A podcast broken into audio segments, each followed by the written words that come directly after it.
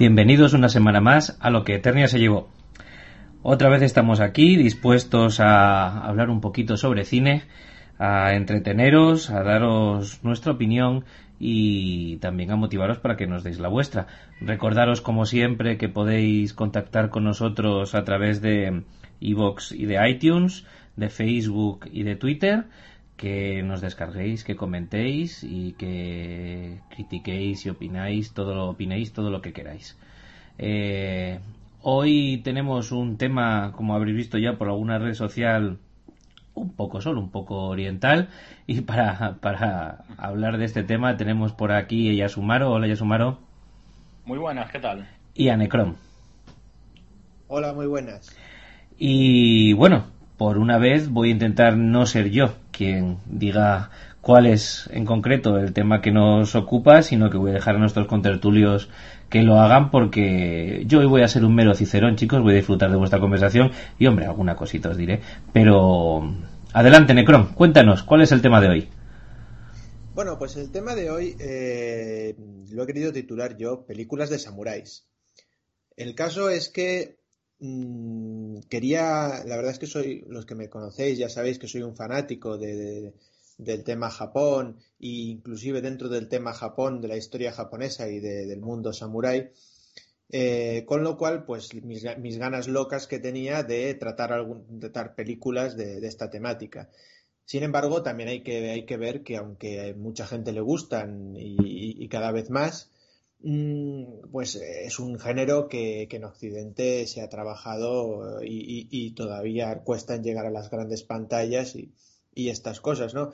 Por lo cual me decidí al final a proponer un, programa especial de películas de películas de samuráis. Mm, películas de samuráis eh, me refiero a películas que estén mm, especialmente pensadas para para samuráis, para que sean los samuráis los protagonistas o bien señores feudales, es decir, este, este asunto, porque claro, mm, si nos metemos en películas de época en Japón, pues es que entonces ya hablar de películas de samuráis es un tema totalmente inabarcable, pero si ya nos metemos en películas de época, en películas que tratan a lo mejor de un drama de una mujer, eh, en época de samuráis, o de el drama del emperador en época de samuráis, ¿no? Con samuráis de fondo y tal, bueno, entonces ya sí que nos podemos volver locos. Eh, entonces he querido restringirlo un poquito a películas que, digamos, están basadas, protagonizadas, centradas en esta clase de nobleza guerrera que eran, eran los samuráis.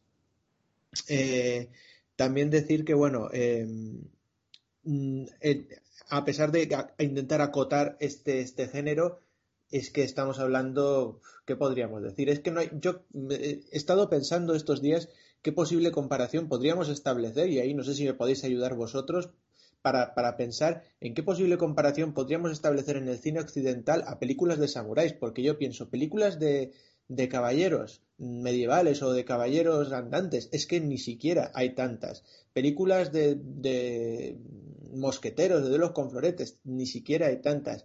Películas históricas, bueno, si con películas históricas tiramos por películas históricas en general de, civilización occidental y Egipto y Roma y tal, quizás entonces ahí podríamos tirar. Quizás a lo mejor inclusive con películas de romanos podríamos tirar, pero, pero la verdad es que intentando pensar un símil en el cine occidental no, no, no se me ocurre. ¿A vosotros os ocurre algo? Intervengo si quieres, ¿eh? Y yo creo que en el cine occidental eh, el paralelo más claro que hay es el western, absolutamente. De hecho, bueno, es uno de los padres del cine, es uno de los géneros por antonomasia del cine hollywoodiense y tenemos eh, muchos western que son a su vez remakes, velados o no, de películas de samurái. Y estoy pensando ahora mismo en The Outrage de 1964 que es un remake de Rasomón de Kurosawa, para mí es una de las mejores películas de la historia del cine, Rasomón. Estoy pensando también en Por un puñado de dólares de Sergio Leone, que es a su vez un remake de Yojimbo. Y por supuesto, Los Siete Magníficos, eh, que es un remedio eh, venido a menos de los famosos Siete Samuráis de Kurosawa. Eh, es tan fácil llevar la historia de Samurai al oeste, cambiando eh, la katana por el Colt, que prácticamente eh, se pueden adaptar muy fácilmente. Entonces, yo creo que a nivel europeo es cierto que no tenemos paralelismos porque no hay esa cadencia en el cine de, caballeros, de mosqueteros, pero si lo llevamos al cine occidental, eh, pues sí tenemos el, género de western como un paralelo del chambara, ¿no? No tanto del Jidaigeki, pero sí del chambara. Yo estoy muy, muy de acuerdo con lo del western. De hecho, ya Sumaro me ha quitado las palabras de la boca. Yo también lo firmo. Lo que pasa es que para mí aquí hay dos cuestiones muy interesantes. Una sería ver cuál de los dos cines es más la semblanza del otro y cuál de los dos ha influido más a quién. Porque, claro, estamos hablando de que, fíjate, las películas que han salido aquí en tres segundos son eh, grandes hitos tanto del cine japonés como del cine western de las majors y ya no tan de las majors un poquito, ya pues ha salido el spaghetti western entre otros, claro.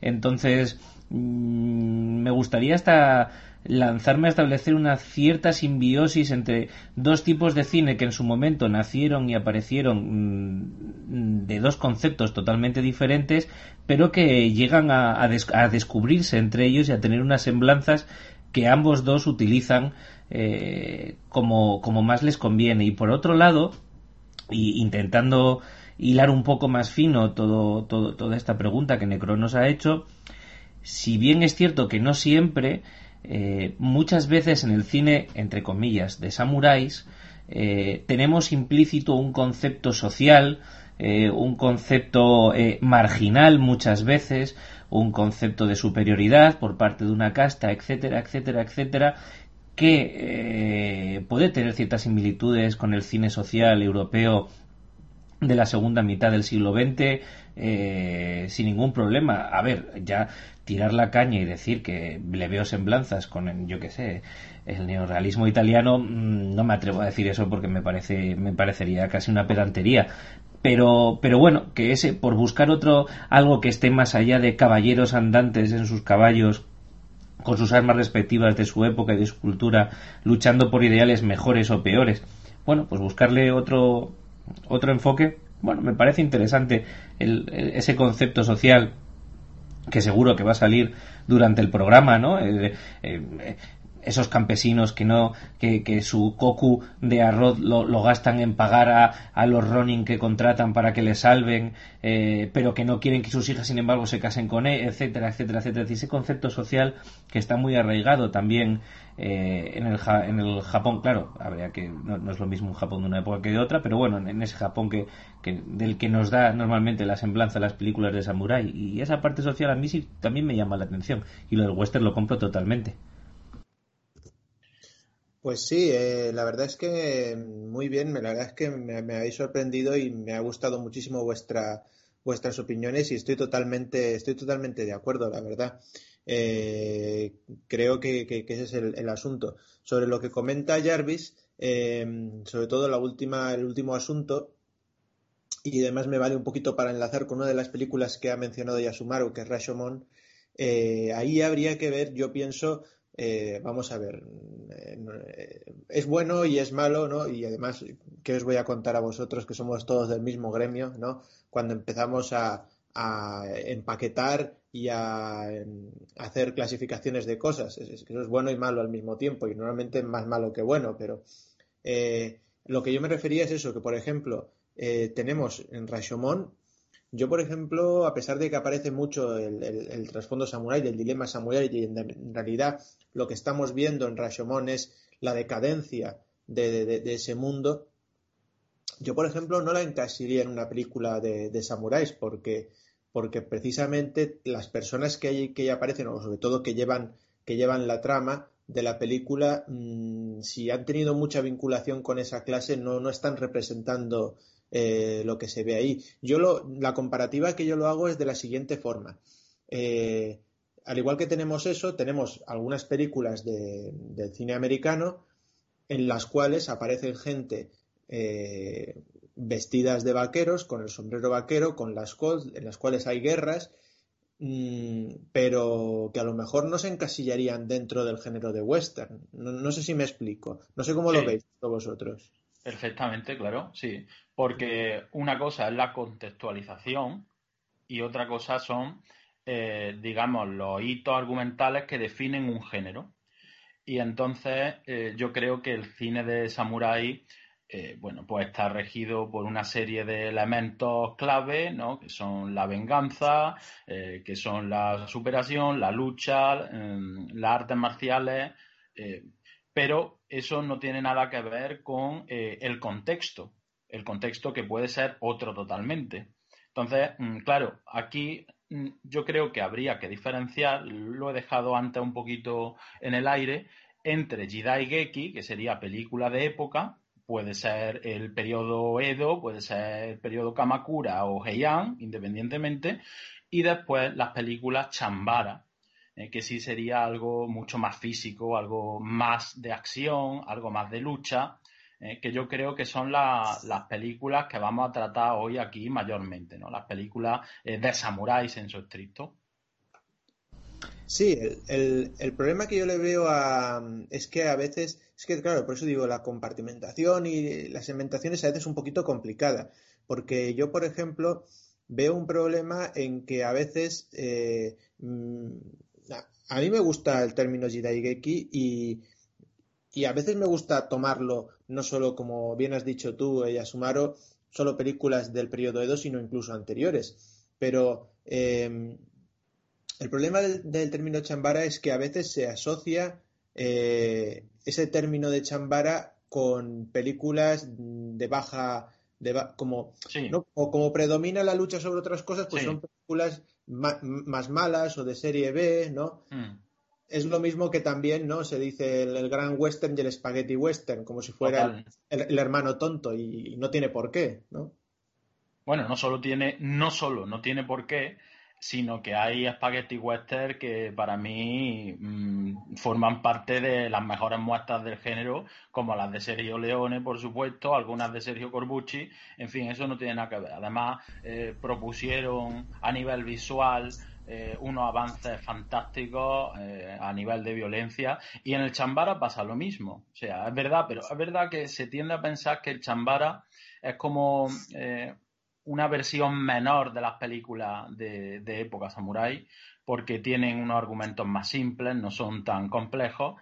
Aunque mm, ya lo veremos, yo estoy seguro que va a sacar alguna película chambara que es genial y si no la sacas tú, la sacaremos los demás. Y me, gustaría puntualizar porque es muy interesante el que vuelva a salir el spaghetti western en este debate que estamos teniendo, porque el spaghetti western, y dentro de esta, eh, esta clasificación encorsetada, existen un amplio espectro de películas que no son películas de vaqueros pegando tiros, pero sí tienen la ambientación y el estilo del spaghetti western y la producción sin dinero del spaghetti western y la influencia del buen spaghetti western, etcétera, etcétera, etcétera, y siguen siendo western. ¿Por qué? Porque el western no es solo eh, los vaqueros y los indios, sino muchos tipos de western, muchos tipos de historia, etcétera, etcétera, etcétera. Y sin embargo, siguen siendo western. Haya más tiros o no, haya más vaqueros o no, o puede que no salga ninguno. Pero si es western. Habrá que discutir aquí en el caso del western si es cuestión de la época, el llamarlo así, o si es cuestión del estilo, pero al fin y al cabo, para el resultado de lo que yo quiero hilar, mm, es idéntico. Lo mismo pasa, como muy bien ha dicho Necron, con estas, y vuelvo a insistir, entre las comillas, películas de samuráis, ya sean históricas, ya no sean, ya sean más, etcétera, etcétera, etcétera, todos estos tipos de los que estamos hablando. Eh, la cultura es inherente al cine, y a la hora de representar una época eh, se va a filtrar igual. Si tú representas una época aunque la temática sea costumbrista y no sea histórica aunque la temática sea violenta pero no sea ni costumbrista ni histórica incluso puede que sea fantasiosa es igual. Si estás representando una cultura todos los rasgos de esa cultura son inherentes a la película y acabarán mostrándose. Y si hay alguien sensible a esos temas o que le gusten esos temas le va a dar igual que salgan cinco minutos que cincuenta porque le van a llamar la atención y, va a ser algo interesante para ellos, ¿no? ¿Cómo lo veis? Sí, sí, yo estoy totalmente de acuerdo, la verdad, con, esa, con esa idea. Claro, cómo no, sí. Igual, sí, totalmente. Pues bien, pues yo quería comenzar eh, tras un poquito dejar claro, ¿no? Este, el porqué de este, de este encorsetamiento de películas de samuráis y también pues para que se entendieran las películas que, he escogido, porque eh, si por ejemplo hay películas que me encantan, ya sea Rashomon ya sea por ejemplo Onibaba, por poner otro ejemplo, eh, y aparecen samuráis de trasfondo y de por medio y están envueltas en un mundo samurái, mm, eh, he querido no explicar estos, estos puntos de, de, unión pues para que se entienda un poco por dónde van a ir los tiros en este programa o los catanazos por no decir tiros Em, bien, entonces, lo primero que quería entrarme son en los directores. Como he dicho, pues hay muchísimos directores de, este género. Entonces yo he querido quedarme con tres, pues porque, bueno, por algún momento hay que cortar y, bueno, ya que eh, voy a presentar por mi visión, voy a poner aquellos tres que, que de este género más me gustan o me parecen, me parecen más significativos en este sentido. Y voy a hablar de ellos, pues, cronológicamente eh, según eh, el año en que nacieran.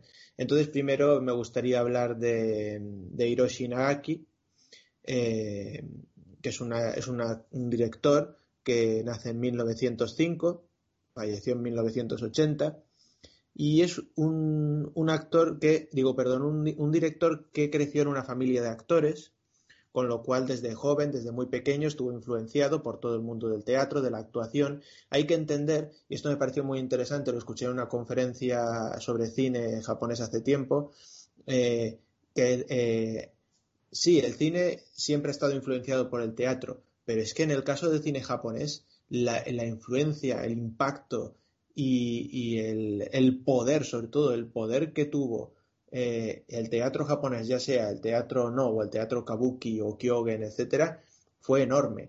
Y los actores se formaban en esas academias, aunque fueran a representar eh, una película, eh, se formaban en, obras del siglo XV y XVI, con lo cual pues ahí, ahí tenemos este, este trasfondo tan interesante. Me parece, me parece muy interesante lo que estás diciendo, porque al fin y al cabo y yo, yo estoy muy de acuerdo contigo, estamos diciendo que parte de la diferencia entre el cine occidental y el cine oriental eh, eh, tiene su base en la diferencia entre la influencia de la fotografía en Occidente y cómo la fotografía llegó de otra manera y con otros intereses a Oriente y vive mucho más del teatro, ¿no? y me parece muy interesante porque muchas veces, y nos ha pasado a todos, vemos cine oriental y siempre utilizamos, y creo que esto ya ha salido alguna vez, ¿verdad, Necron? Aquí de es que me aburro, es que es muy lento, es que me pasa esto, es que me pasa lo otro, ¿verdad? Y no nos planteamos esa diferencia, ¿no? Que puede ser una dicotomía muy interesante para, sobre todo, enfocarlo desde un punto de vista histórico y, y, hacerlo más entendible. Decir, bueno, pero es que nosotros aquí venimos de un concepto de la imagen y allí vienen de un concepto del teatro y de la estética porque por desgracia en Europa no era lo mismo la estética que la fotografía en su momento y allí sí era lo mismo la estética que el teatro, ¿verdad? De hecho, yo le, suelo decir a mi alumno que el cine europeo, el cine occidental, nace desde la fotografía y que el cine japonés evoluciona desde el teatro. De hecho, las primeras películas japonesas eh, es que son kabuki filmados. Es decir, se, se planteaban dos planos estáticos con, las cámaras situadas estratégicamente y se grababa y después hacía un montaje muy simple, pero básicamente era la obra eh, con el atrecho teatral y, nada, y esas eran las primeras películas. La lástima es que se perdieron la enorme mayoría por el terremoto de Canto, pero eh, así eran las primeras películas japonesas. Es verdad que después la influencia de Hollywood fue muy grande y cada vez más eh, existió como una especie de globalización cinematográfica donde el cine japonés eh, se parecía más a, lo americano y bueno, ya definitivamente a partir de la Segunda Guerra Mundial eh, yo ya prácticamente diría que son primos hermanos a pesar de que todavía se mantuviera esa cadencia de ritmos lentos eh, que yo creo hoy ya está totalmente desaparecida. Sí, sí, totalmente de acuerdo. Y, además es que es así, y es como, como lo explicaba en esta conferencia, ¿no? La, tremenda influencia y, y, la evolución del cine japonés en base del teatro. Y como digo, no solo en base a lo que podemos ver y, al producto, sino los propios directores y los actores es que se formaban en esas academias de teatro para luego eh, pasar al mundo del cine. Entonces, este es el caso de, de Hiroshi Nagaki, que además no es solo el director de los tres que voy a tratar que, nació antes, sino el que más pronto también debutó como director. Eh, todos estos directores, primero, como en, como en, casi todo en Japón, pasan por el sistema Kohai Senpai, ¿no? Es decir, primero mm, tienen que ser ayudantes de director, ayudantes de esto, es decir, tienen que pasar por una serie de, curva de aprendizaje y luego ya pueden, pueden dedicarse a, a, su labor. En el caso de Hiroshi Nagaki, pues tan pronto como que a los 20, menos 28, bueno, vamos a ver, 23 años, eh, ya tiene su primer trabajo que se llama Tenka Taiheiki eh, del 1928, ¿no? Y a partir de ahí, pues una serie de películas eh, en las cuales pues fue, fue, fue trabajando. Eh, de Hiroshi Nagaki, bueno, quiere decir, tiene una extensa producción y muchos dedicados precisamente al mundo de los samuráis, al mundo del chambara, del jiaiki, pero sobre todo del chambara. Y, y, bueno, voy a hablar, voy a tratar alguna de sus películas. El segundo de mis, de estos directores que, que he escogido es, pues, ni más ni menos que Akira Kurosawa, que nace en 1910 y falleció en 1998 y bueno, en este caso eh, tenemos eh, un, un, director que, si, bien eh, se formó también en, un, mundo de las bellas artes, sobre todo la formación de Kurosawa, si hay que destacar algo más que, por ejemplo, el teatro, como es el caso de Inagaki, es la formación en las bellas artes. Eh, Kurosawa proviene de, eh, de, una doble familia. Por un lado, bueno, la familia materna eh, provenía de una familia de comerciantes de Osaka, mientras que la familia paterna provenía de una familia de samuráis del norte de, Japón. Eh, lo, el punto bueno es que, pese a que el padre de Akira Kurosawa, ¿no? Isamu Kurosawa, le intentó eh, transmitir todo lo que eran los valores de la cultura eh, samurái, el, pasado. Hay que tener en cuenta, eh, y esto yo lo he visto en, en gente japonesa, aquellos que han sido, que, provienen de una casta de samuráis y más todavía son de, alto rango, están completamente orgullosos y, eh, educan a sus hijos y les, y les hacen ver que ellos no son un cualquiera, que no son un japonés cualquiera. Eh, incluso he llegado a escuchar esto, no, eh, estoy hablando de ahora, de la actualidad, ¿no? De que a lo mejor alguien le diga, le pueda decir a su, a su hijo o a su hija, eh, atento porque tú no eres, no, bien, no eres un hijo de comerciante cualquiera, tú vienes de una casta samurái y tienes que hacer esto o tienes que hacer esto otro, ¿no? O sea, este recuerdo del pasado, por supuesto que se lo inculcó también eh, Isamu Kurosawa a su hijo Akira, pero eh, también hay otro punto muy bueno que es que Isamu era una persona abierta a todas a, las cosas venidas que llegaban de Occidente y también pues esa, ese, esa especie de pensamiento liberal, esa especie de, mm, más que de pensamiento liberal, de, de, estar abierto a todas esas novedades que llegaban, pues le produjo también que Akira Kurosawa pues pudiera eh, tener esa formación tan estupenda que tuvo, eh, lo cual pues le logró esa, esa carrera tan maravillosa su primera película, él también hizo esa curva de aprendizaje como ayudante de director, etcétera, etcétera. Y eh, en su primera película, pues es 20 años más o menos o a poco menos más tarde que, por ejemplo, en Hiroshi Nagaki. Se trata de eh, Sugata Sanshiro, eh, aquí se tradujo como La leyenda del gran, judo, del gran judo, una película del 43, una película muy interesante, además especialmente para los practicantes de artes marciales, yo mmm, la vi teniendo en cuenta que desde adolescente ya veía cine de Kurosawa, eh, esta película la vi ya estando en la universidad, pues a lo mejor a los 22, 23 años, y me sorprendió muchísimo y me gustó muchísimo. Y, la verdad es que es muy interesante, es la, la historia del judo es, es, muy, muy interesante, este arte marcial y, y cómo lo plasma la película y cómo ves pues cosas que no, no podrías imaginarte si ves el judo que, que se hace en, en, los campeonatos olímpicos. Eh, y bueno, a partir de ahí, pues ya pues tenemos una serie de producción de películas tremendísimas, Considero además a Akira Kurosawa el introductor del cine japonés en, Occidente, eh, la persona que nos hizo ver todo eso. No digo que, sea eh, el, pionero, el primero, ni el mejor, pero para mí sí lo es, para mí sí lo es el mejor, pero lo que quiero decir es que creo que la importancia de Akira Kurosawa en la transmisión del cine japonés a Occidente pues, pues es capital. Mm, eh, sí, yo estoy totalmente de acuerdo con, lo de Kurosawa. Es verdad que hay otros directores anteriores que tienen incluso hasta eh, más nombres, y estoy pensando en Yasujiro Ozu, incluso Kenji Mizoguchi, eh, pero Kurosawa yo creo que es un poco el que nos introdujo eh, a todos los amantes del cine japonés en el cine japonés y además cuenta con la virtud de que es capaz de tocar muchísimos géneros y, todo hacerlo, hacerlo bien. Voy a plantear una cuestión, ya que estamos hablando de Kurosawa, a ver qué pensáis vosotros. Eh, se dice de él mm, comúnmente que es el menos japonés de los directores japoneses, o, al menos dentro de, esta triada que os acabo de mencionar. Eh, ¿Vosotros estáis de acuerdo con esta afirmación o creéis que es un tópico fácil? Yo, yo, yo, no, yo no estoy nada de acuerdo. Mm, eh, yo, yo no creo que sea el menos japonés, sino que es el primer moderno japonés. Y que ahí radica la diferencia. Su cine es más moderno. No es que trate otros temas, ni que no sea japonés, ni que no entienda la idiosincrasia de las películas y las épocas que refleja en su, en su filmografía sino todo lo contrario, que lo hace desde una óptica moderna.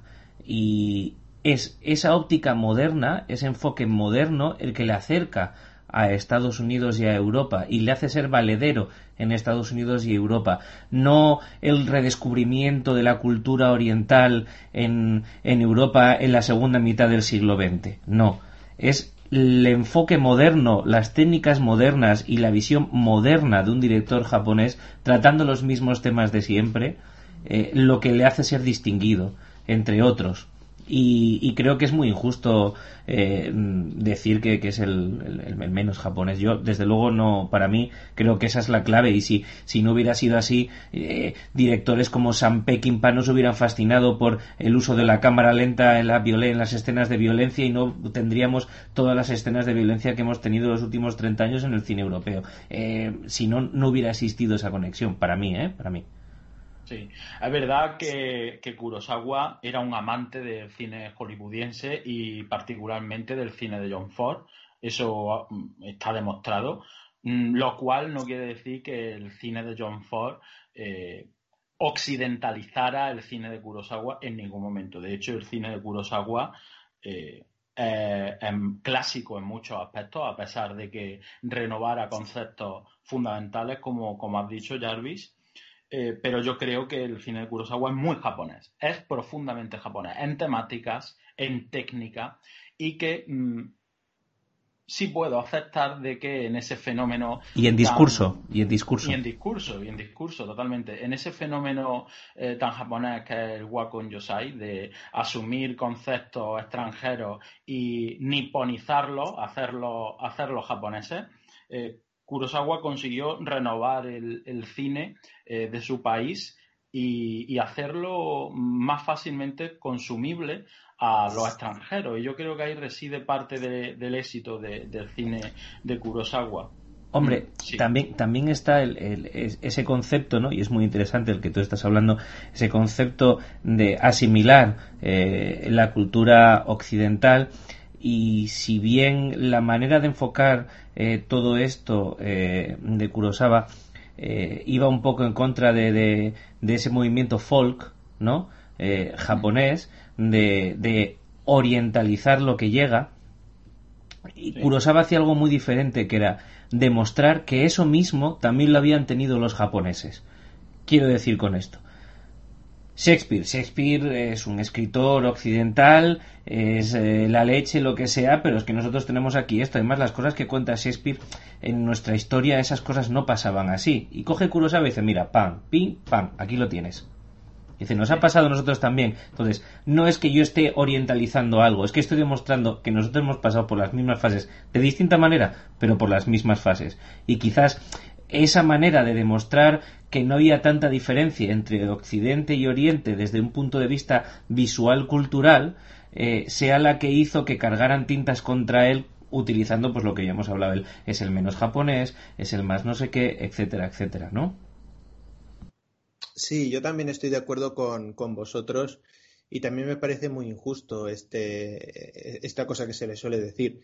Mm, yo sí que creo, yo estoy de acuerdo con los dos, con, los argumentos exactamente de los dos. Eh, yo también pienso que, sus temáticas son japonesas, que él es un director muy japonés, muy tradicional japonés, además en, sus formas de, dirigir y de, crear una película, de estudiarla. Eh, pero claro, hay diferencias con Ozu, claro que las hay. Eh, pero bueno, también mm, hay diferencias también, a pesar de que todos han, todos han, porque a veces se piensa, ¿no? Eh, Kobayashi o que Ozu pues no trataron el, el, género de, de, samuráis o del Jidaigeki, y sí lo trataron. Y, se piensa que Kurosawa pues solo hacía películas de samuráis y, tiene películas de, de, funcionarios, tiene películas de, mafiosos, es decir, que la producción de todos estos directores es, maravillosa y enorme. Pero, pero yo, por ejemplo, sí que, sí que no, no, no, no pondría a Kurosawa ese cliché de director occidentalizado de alguna forma. Eh, y, y eh, por otro lado, ya te digo, eh, ya digo, la, repercusión que tuvo en Occidente. Por supuesto que hay otros directores japoneses de igual o más renombre, como ha dicho ya Sumaro, y que además han tenido mucho impacto en Occidente. Pero mira, ahora mismo tengo aquí delante un, apunte que había tomado y, por ejemplo, directores como Ingmar Bergman, Roman Polanski, eh, Bernardo Bertolucci, mm, lo han considerado una fuente imborrable de inspiración y directores americanos como Robert Altman, Coppola, Spielberg, Scorsese, eh, Lucas. Eh, de hecho, mm, Scorsese decía que era su sensei. O sea, incluso y esto quizás es lo más, lo, más destacable. Eh, directores asiáticos como eh, John Woo o como Zhang Yimou, que puedes decir, bueno, para que un chino diga que un japonés es su, su fuente de inspiración, su mentor y su... Eso ya son palabras mayores con el, con el asco que se tienen. Pero es que donde hay es donde hay. Entonces, yo creo que eh, para muchas cosas en el cine y además, eh, personalmente creo, sobre el cine de samuráis, Kurosawa cambió las cosas para siempre. Que haya otros directores de igual o más nombre que también han trabajado el cine de samuráis, que hay otros directores incluso anteriores, por ejemplo, he nombrado a Inagaki, eh, sí, pero yo creo que la verdad es que Kurosawa cambió las cosas para siempre. Y además sobre, bueno, de lo que ha comentado Jarvis de Shakespeare ya me lo dejo para después. Ya suponía, suponía que te lo ibas a guardar para luego. sí.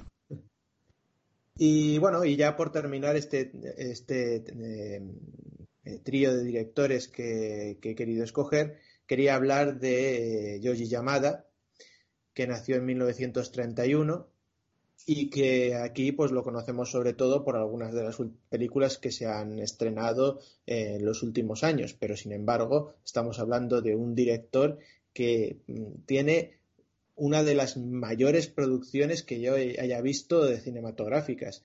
Empezó en el 61 como director, pero, pero es que tiene una cantidad de, producciones tremendísima. Eh, el hecho de, la cantidad ingente de películas que tenga esta persona es sobre todo debido a eh, su posicionamiento como uno de los principales, si no el principal director de las series de las películas de Torasan que es el, personaje costumbrista japonés por antonomasia.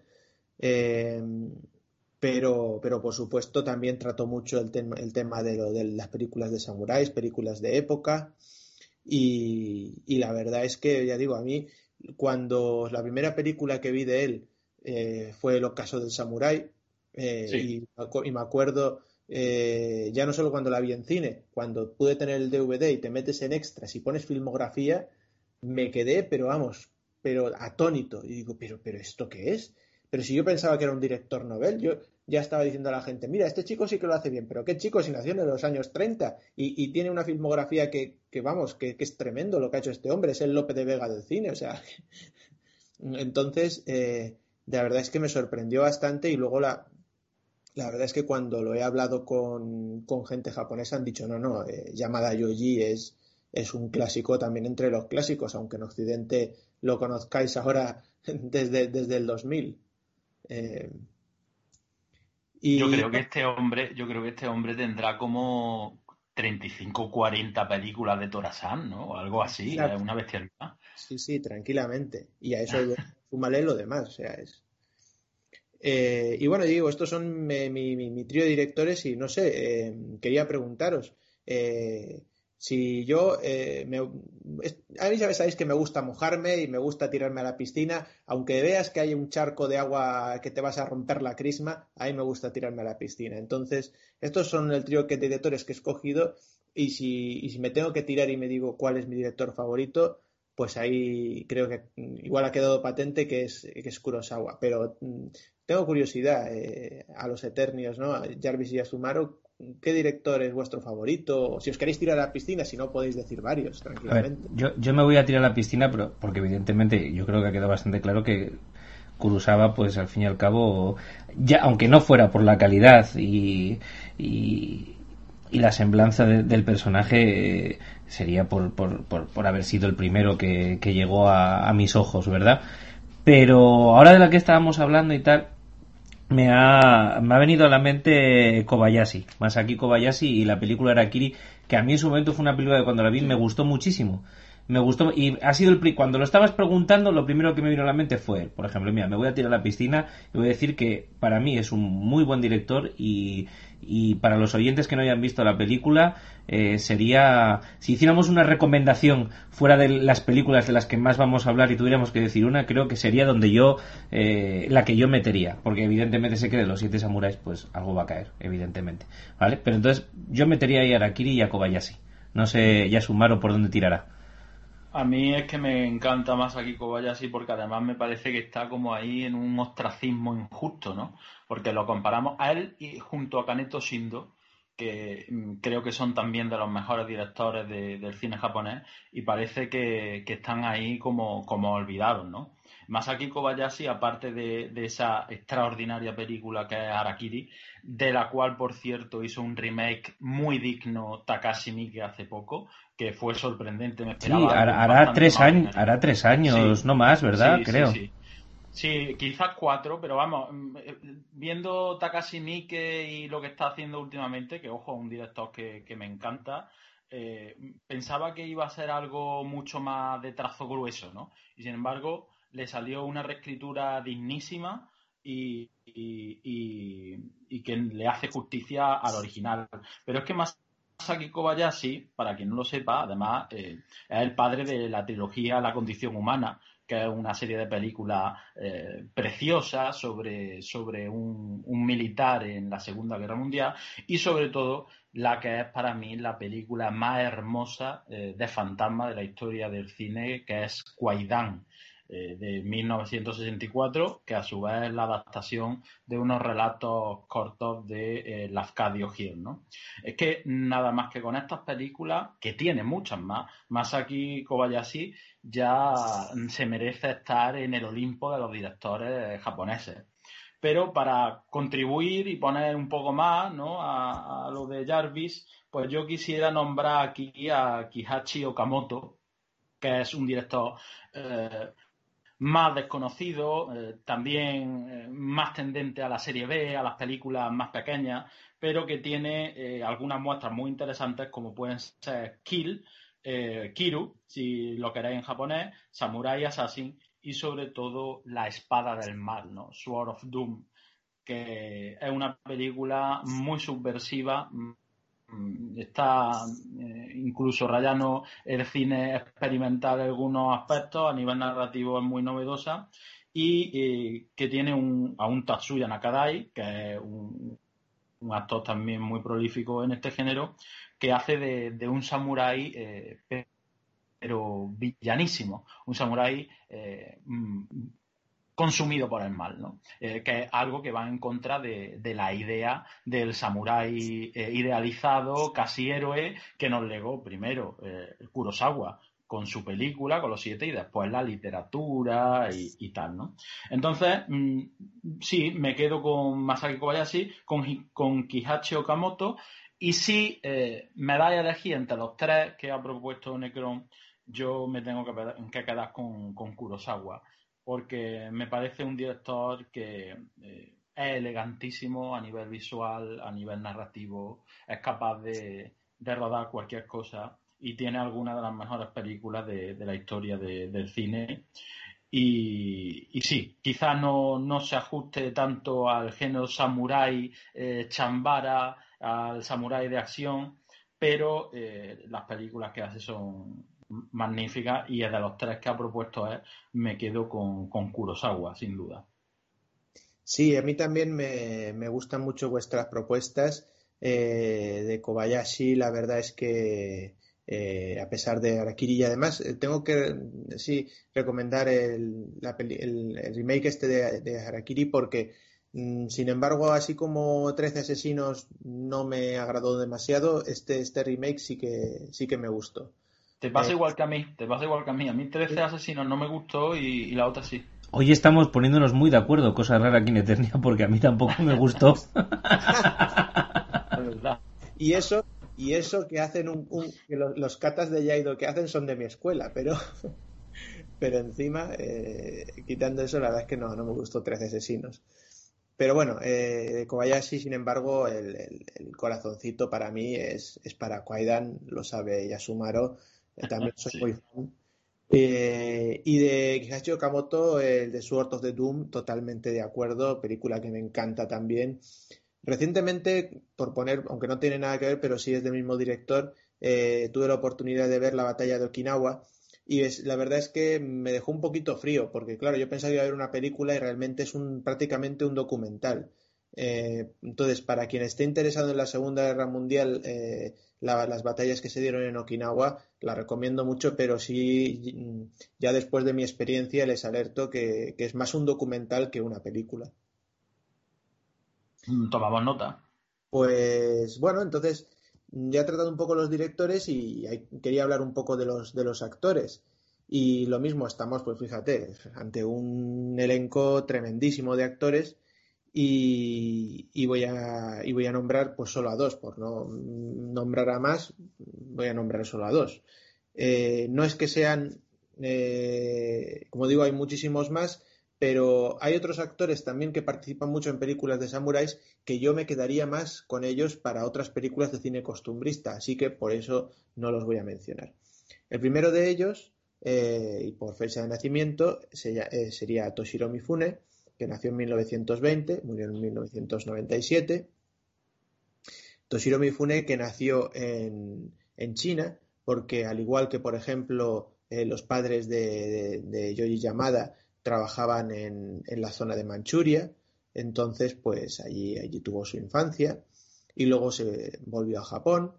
Es, es un actor para mí, mm, ya digo, ¿no? Eh, como ya sabéis que me gusta tirarme a la piscina, eh, para mí es el actor japonés, o sea, en, eh, general. Eh, se le ha criticado mucho, quizás porque llega un momento en que dices, ¿qué director o qué actor tan bueno? Fíjate qué gran producción tiene y fíjate cómo trata todos los géneros.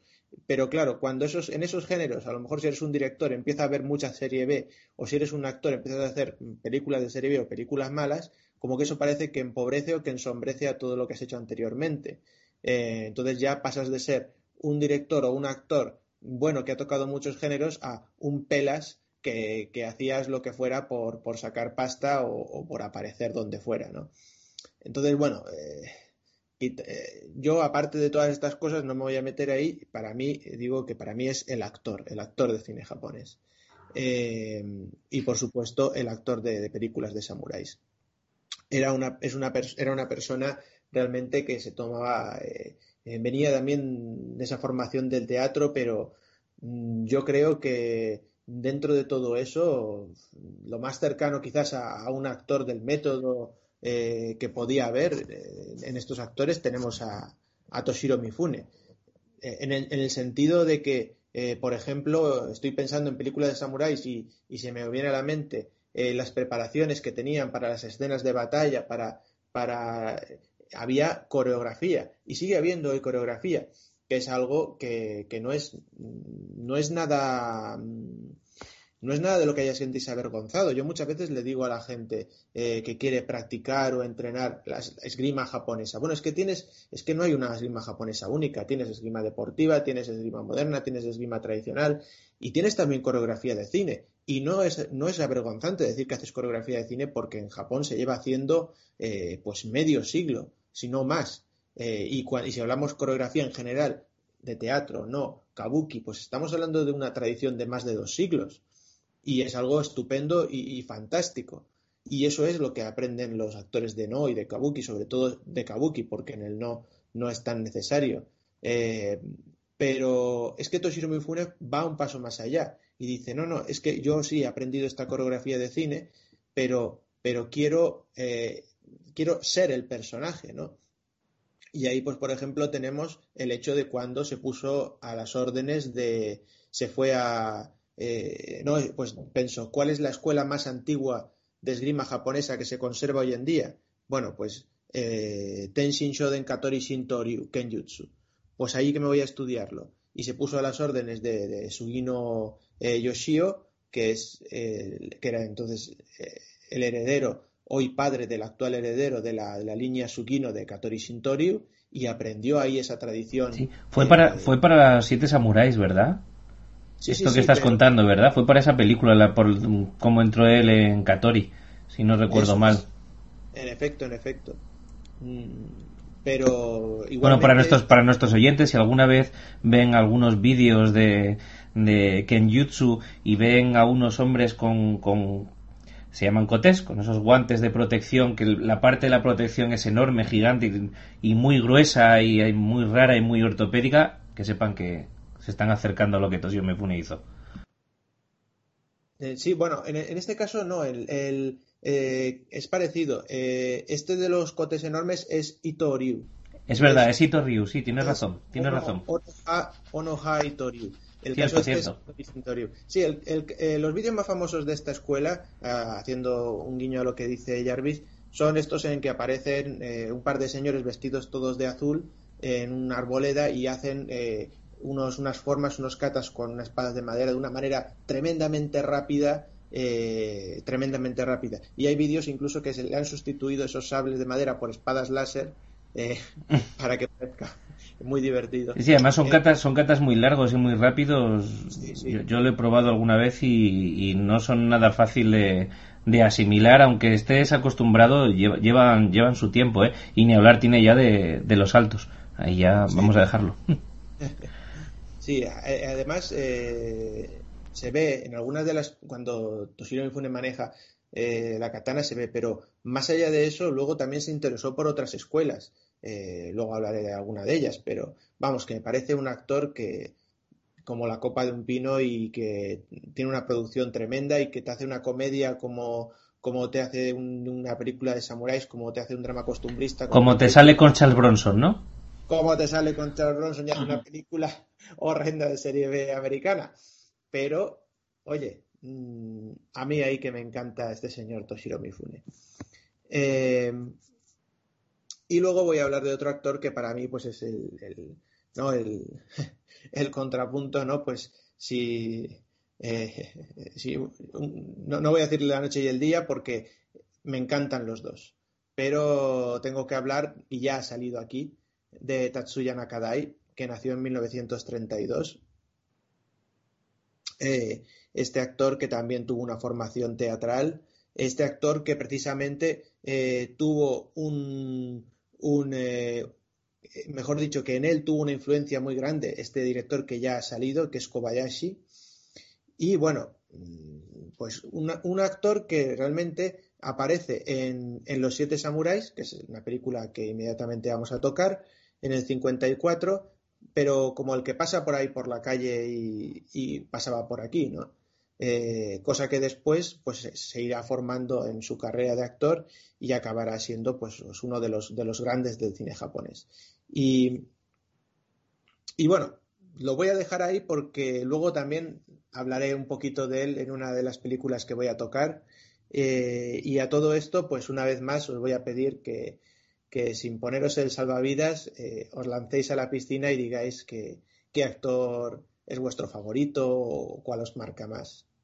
Yo aquí tengo que adherirme a ti. Yo no, no, y mira que hemos visto y eh, muchos, muchos actores y ya tirando por lo que Necron y yo eh, practicamos y lo cercanos que estamos a, la esgrima japonesa, cada uno en una rama diferente.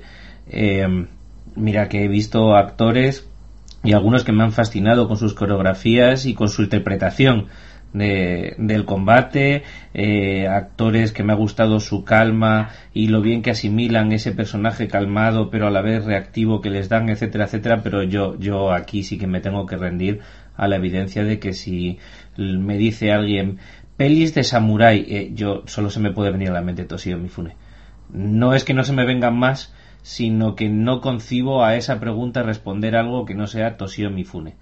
No, no, no lo concibo, ¿sabes? Como si me preguntas mm, pintura barroca sevillana y no me viene Velázquez. ¿Comprendes? No, no, no, no podría, no podría, no podría no podría mentar a otro porque creo que además que su sombra y esto sí que es algo que es verdad que su sombra es demasiado alargada y yo debería, debería ser el primero que, me, la sacudiera un poco para, para ver eh, las cosas de otra manera, pero sí es cierto que, que la impronta del trabajo de este hombre y además porque ya hemos destacado que no solo trabajaba este género, pero además en este género eh, es demasiado grande, es una sombra demasiado grande como, como para que cualquier otra figura me la pueda eclipsar.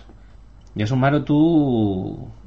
Yo es que creo que yo es que creo que Necron ha planteado mal la pregunta, porque debería haber preguntado ¿Cuál es el actor de película samurai que te gusta más después de Toshiro Mifune?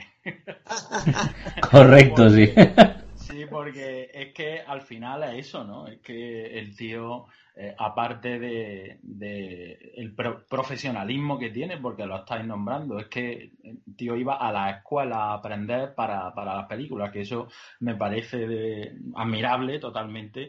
El tío eh, tenía una presencia escénica eh, difícilmente igualable. Mira que no era un actor con, con muchos registros, ¿eh? en realidad no era alguien que tuviera eh, mucha diversidad a la hora de, actuar, pero su presencia era tan aurática, se comía tanto la pantalla que, es que no, no, hay forma. Es el Tateyaku por excelencia, ¿no? El actor protagonista de, las películas de Samurai eh, y es que no se concibe de, otra manera eh, este hombre. Además tenía un, físico muy potente, eh, una mirada penetrante, en fin, lo, tenía todo. Entonces yo me voy a, adherir también a vuestro gusto y, y, voy a elegir Toshiro Mifune porque es el samurái por excelencia del cine japonés. Eh, y después yo creo que lo, ha hecho bien también Necron porque mm, después de, de Mifune yo elegiría también a Tatsuya Nakadai. Así que creo que los dos que ha elegido han sido fantásticos. Bueno, bueno, me alegro, me alegro de que coincidamos. Menudo, menudo quórum tenemos hoy aquí. Muy bien, pues... Eh... Pues, eh, Necron, vamos a empezar ya con las películas. Eso es. Pues, ¿qué os parece si nos tomamos un pequeño descanso aquí en Eternia para enjuagar las bocas y volvemos con nuestros oyentes en un, en un ratito, ¿vale? Venga. Venga, vamos a descansar un poquito. Ahora volvemos.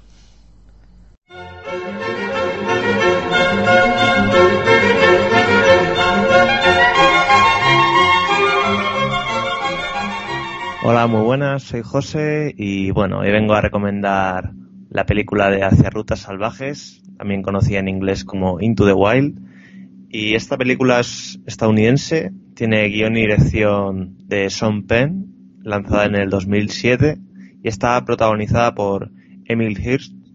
¿Y mm, por qué me gusta en concreto esta, esta película? ¿no? Es una película que está basada en hechos reales, sobre todo también en, lo que es la novela de John Krakauer, eh, escrita en 1996 y narra la historia de un joven llamado Christopher McCandless o Alexander Supertramp, que es el mote que él, que él se pone, ¿no?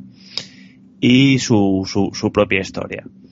Em, se podría decir que es una, una película de aventuras, ¿no? En la que sí que se toman muchos valores y, moralejas en el ámbito naturalista y existencialista, por así decirlo.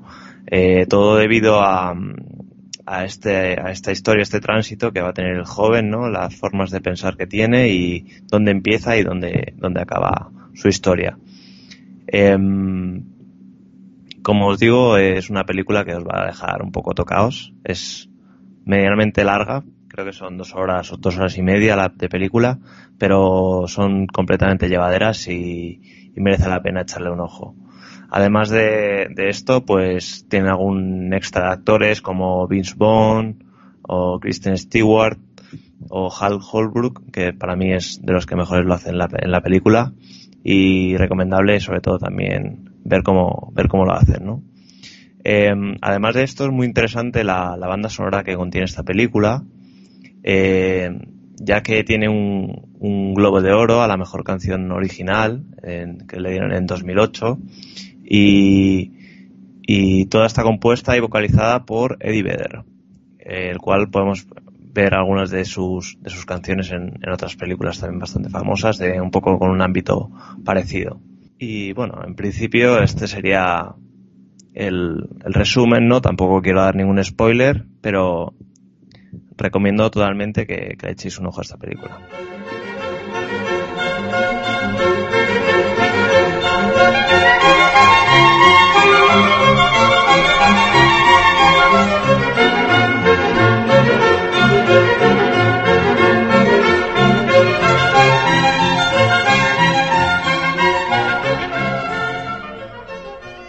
Bueno, y después de este pequeño receso para tomarnos nuestro bol de arroz y, nuestro mm, nuestro o nuestros eh, tentados de saque eh, vamos a volver con el tema con el tema que, tratamos hoy y, creo que vamos a empezar ya a hablar de alguna película verdad Necrom pues sí sí eh, tengo aquí unas películas en concreto tres cuatro eh, cinco películas, eh, más o menos, vamos a hablar.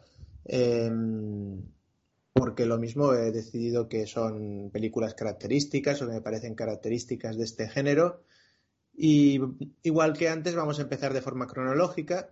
Y la primera película de la que quiero hablar es eh, Los Siete Samurai, que es una película del 54 y del, actor, del director que ya hemos mencionado, Akira Kurosawa también eh, interpretada o pese a que parece que el, protagonista es eh, Takashi Shimura, ¿no? que es que es Kanbei en la película, eh, pues está ese protagonista o coprotagonista o persona que se come la película que es que ya hemos mencionado Toshiro Mifune.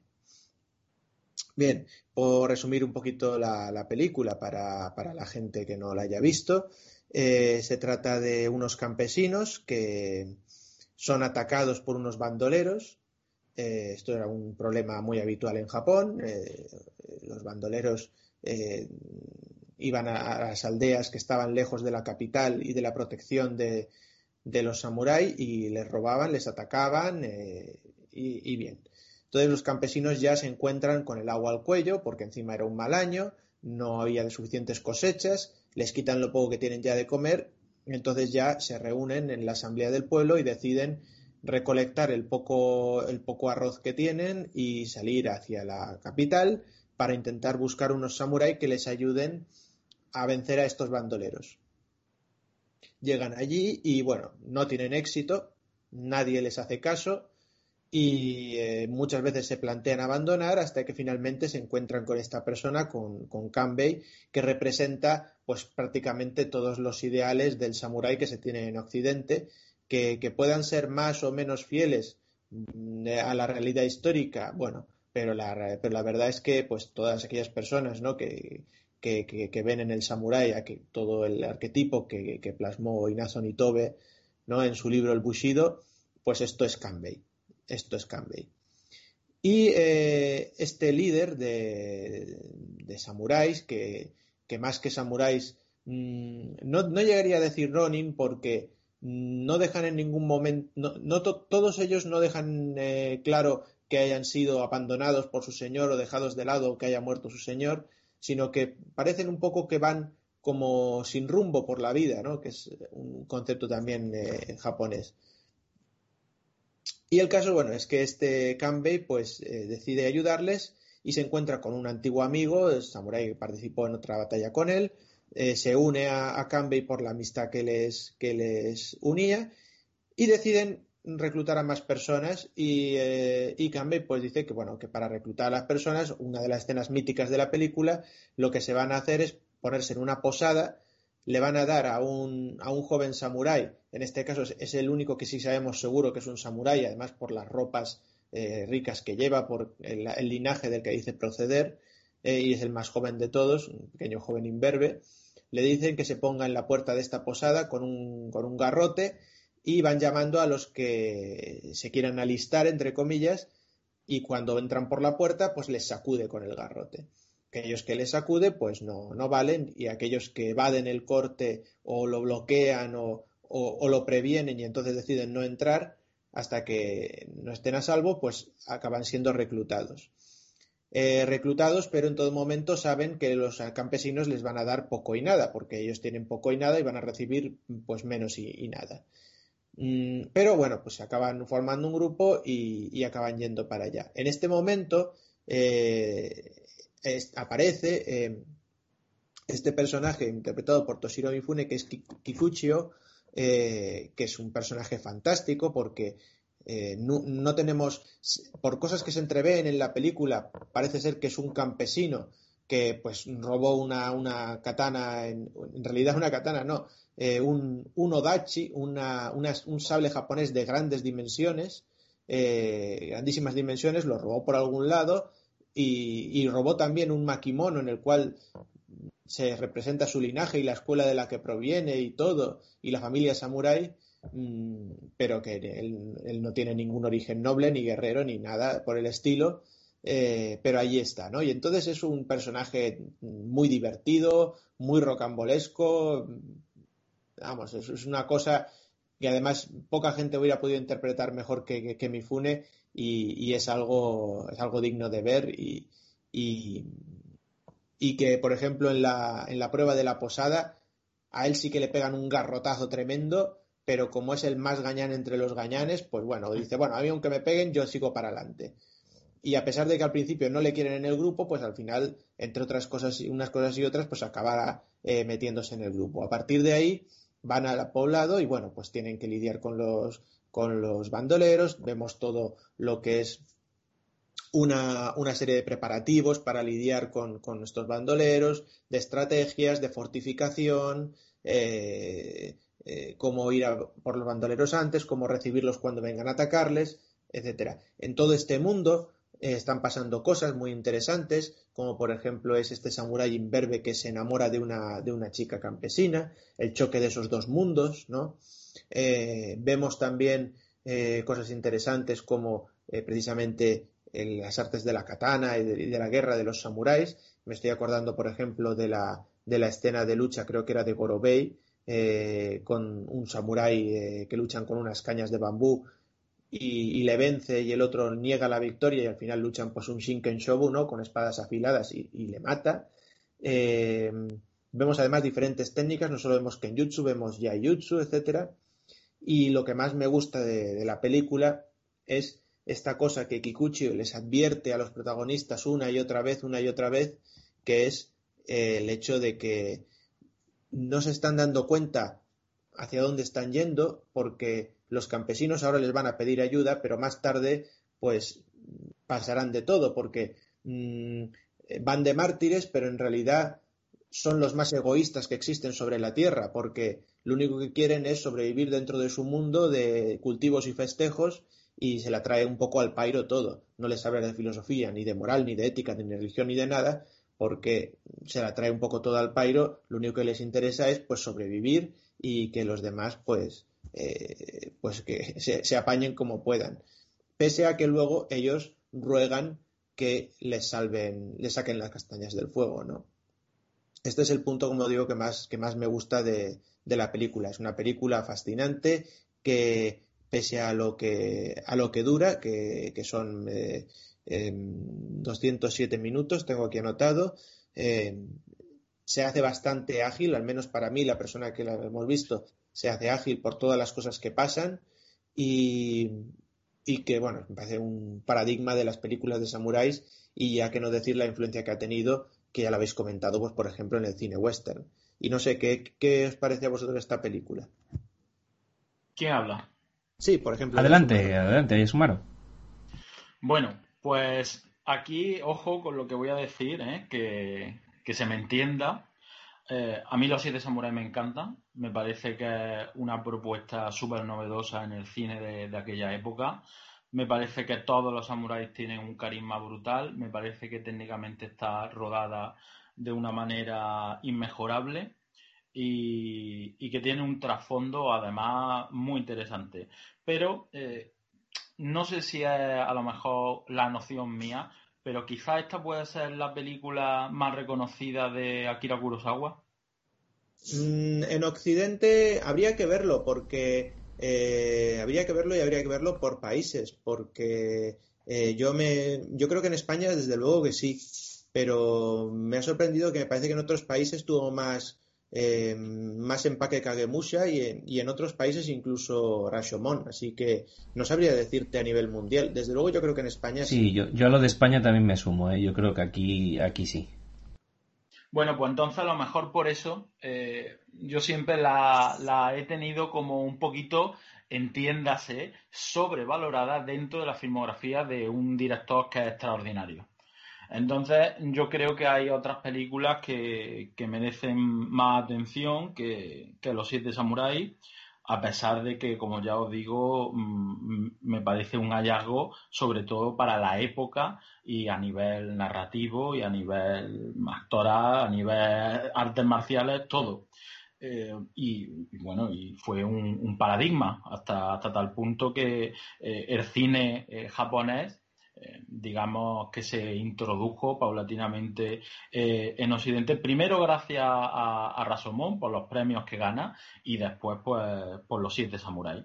Pero es verdad que, siempre he tenido yo con esta película la, historia de mm, que a lo mejor está mejor considerada de lo que en un principio merecería, no por sus méritos, sino eh, en comparación con, otras películas de, Akira Kurosawa. ¿no?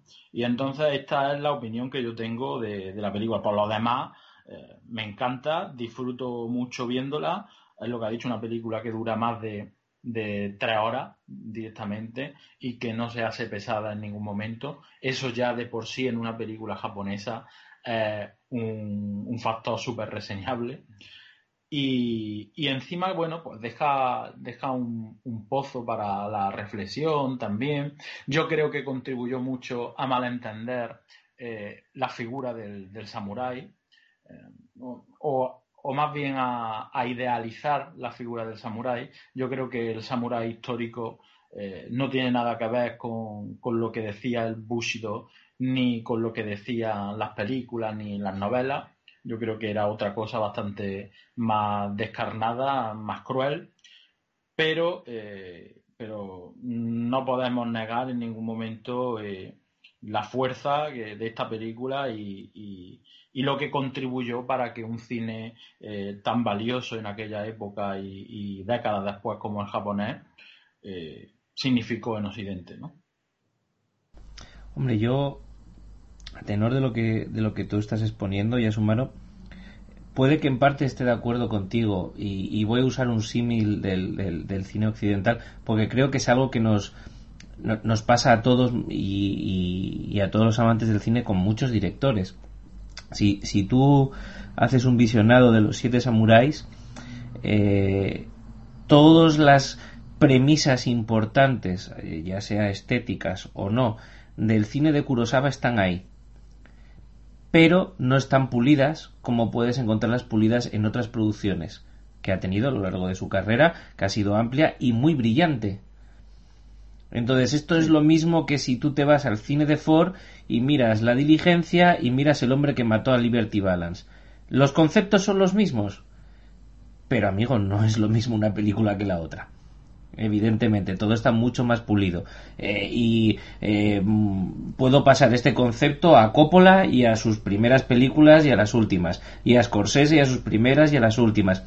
Y si bien con el tiempo todo el mundo pule su estilo, en las primeras obras es donde, aun no teniendo esa calidad ni ese presupuesto muchas veces, eh, que fue una película que bueno que tuvo un proceso de creación los siete samuráis muy muy largo eh, muy trabajado grandes reuniones sobre el guion problemas con la productora problemas de dinero cambios de actores etcétera etcétera etcétera un rodaje costosísimo pero sin embargo, evidentemente no, no, no, son ni los medios ni el mismo director el que firma Ram que el que firma Los Siete Samurai. Aunque sea el mismo, no, es lo mismo porque ha depurado su estilo. Entonces yo creo que dentro de ese concepto sí puedo estar de acuerdo contigo en que quizás Los Siete Samuráis no es eh, la mejor película de Kurosawa, pero sí puede que sea la primera que nos presentó eh, un compendio suficientemente amplio de lo que el director artísticamente quería plasmar durante toda su vida.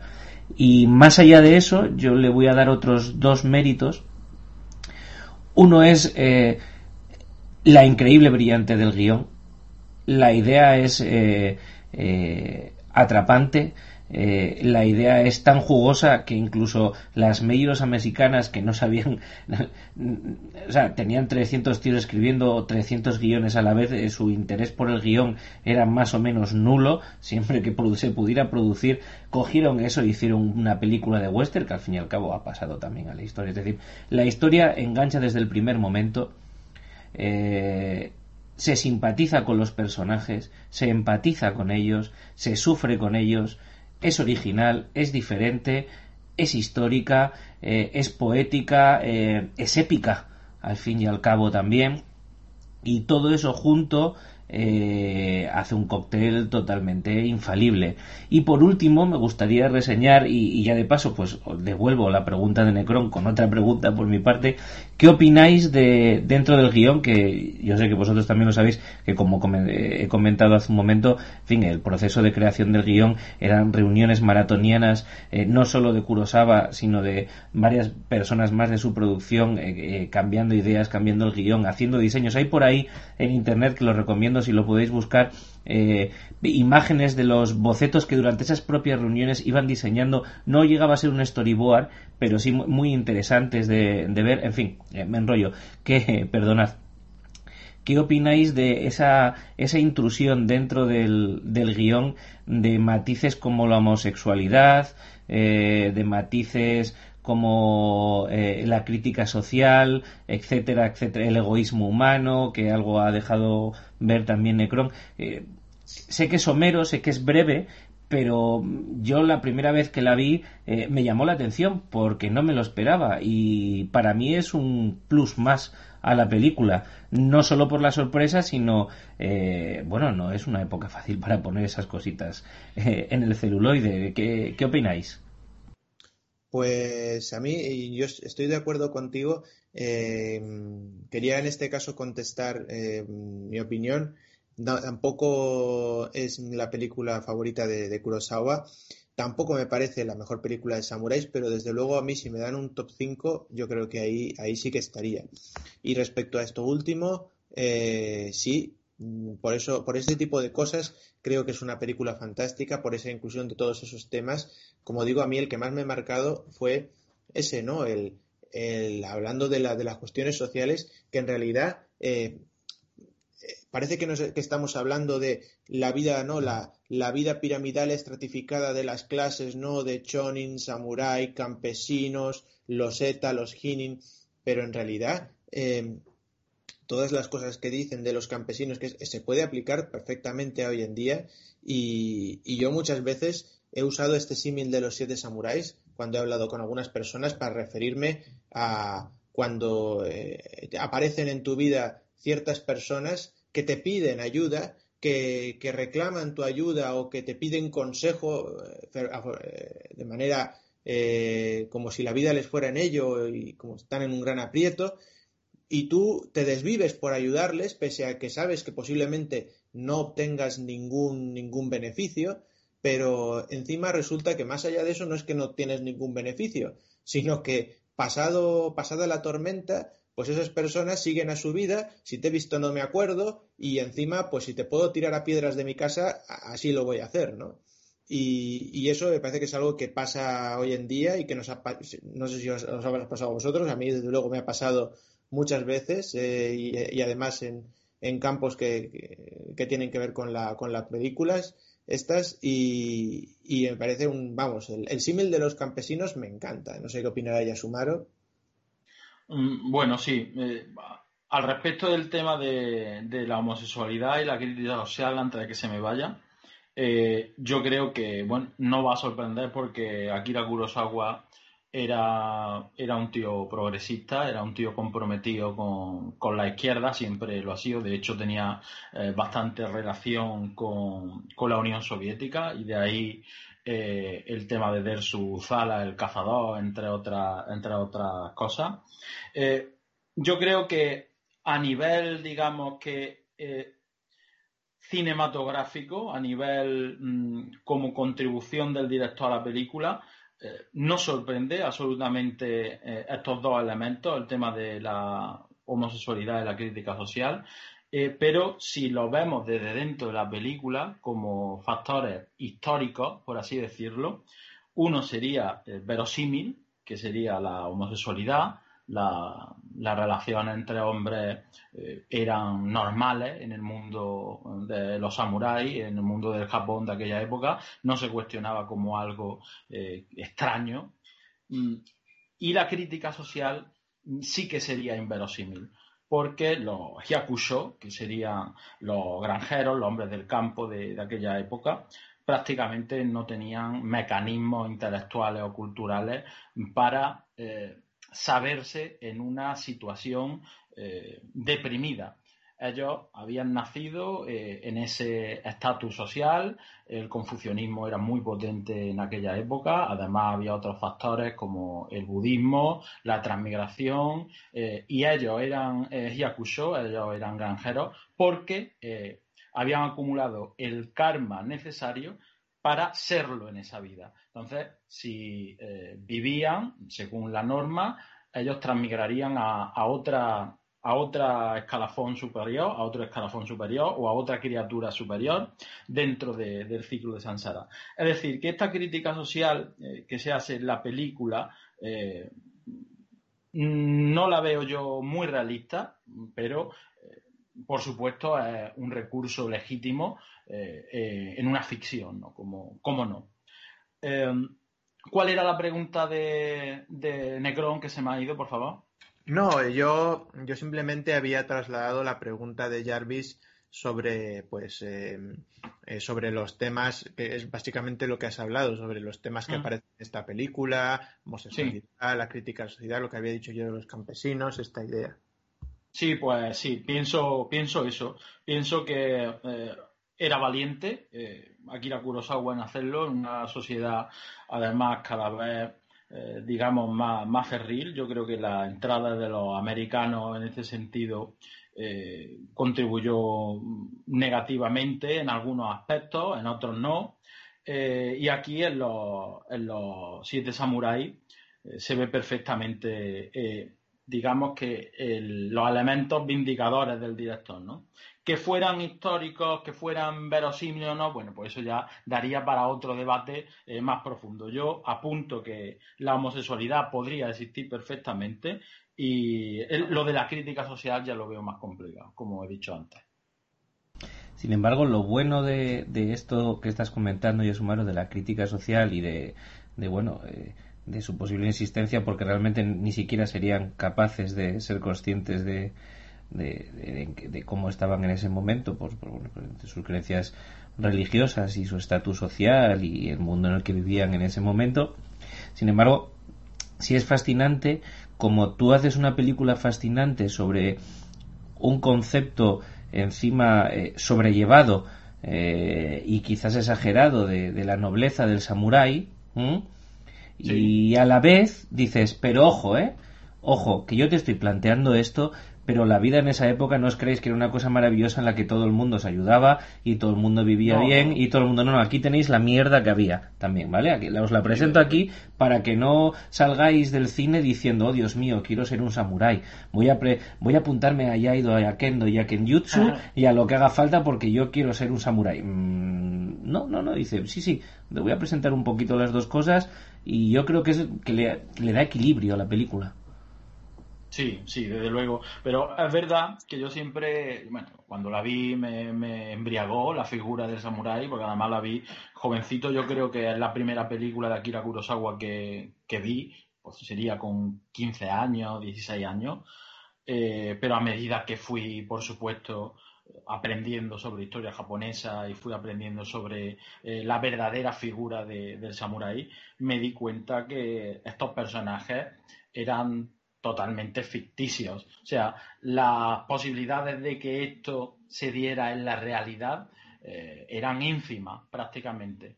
Pero eso no le resta ni un ápice al valor eh, artístico, cinematográfico, eh, emocional que tiene la película, ¿no? Pero me gustaría dejar esto negro sobre el blanco, ¿no? Era muy complicado que hubiera eh, samuráis en aquella época que ayudaran de una manera tan altruista eh, a un pueblo de necesitados. Yo no sé si Necron piensa lo mismo que yo y tiene esta pelusilla también con la película o es algo eh, que es por de formación profesional mía y ya está. No, no, yo también opino lo mismo y, y estoy totalmente de acuerdo contigo. Mm, si en el caso de esta película, por no decir otras películas, no me, no me ataca tanto, es porque creo que estamos, eh, aunque estemos ante una película de época y una película muy bien tratada y con actores, como hemos dicho, Toshiro Mifune, que se fue a escuelas tradicionales para aprender esgrima del siglo XV, eh, pues a pesar de todo esto, y una película muy cuidada en todos los detalles, ¿no? Está muy bien este, este asunto de poner, como digo, a, a Kikuchio con esa espada tan grande como, como una forma clara y concisa de, de que los demás samuráis saben que ese tío con esa espada en esa época no pinta para nada, porque esas espadas se llevaban más pues en, el siglo XIII y XIV, ¿no? Y esta película está un poco ambientada eh, un poco más tardíamente a esto.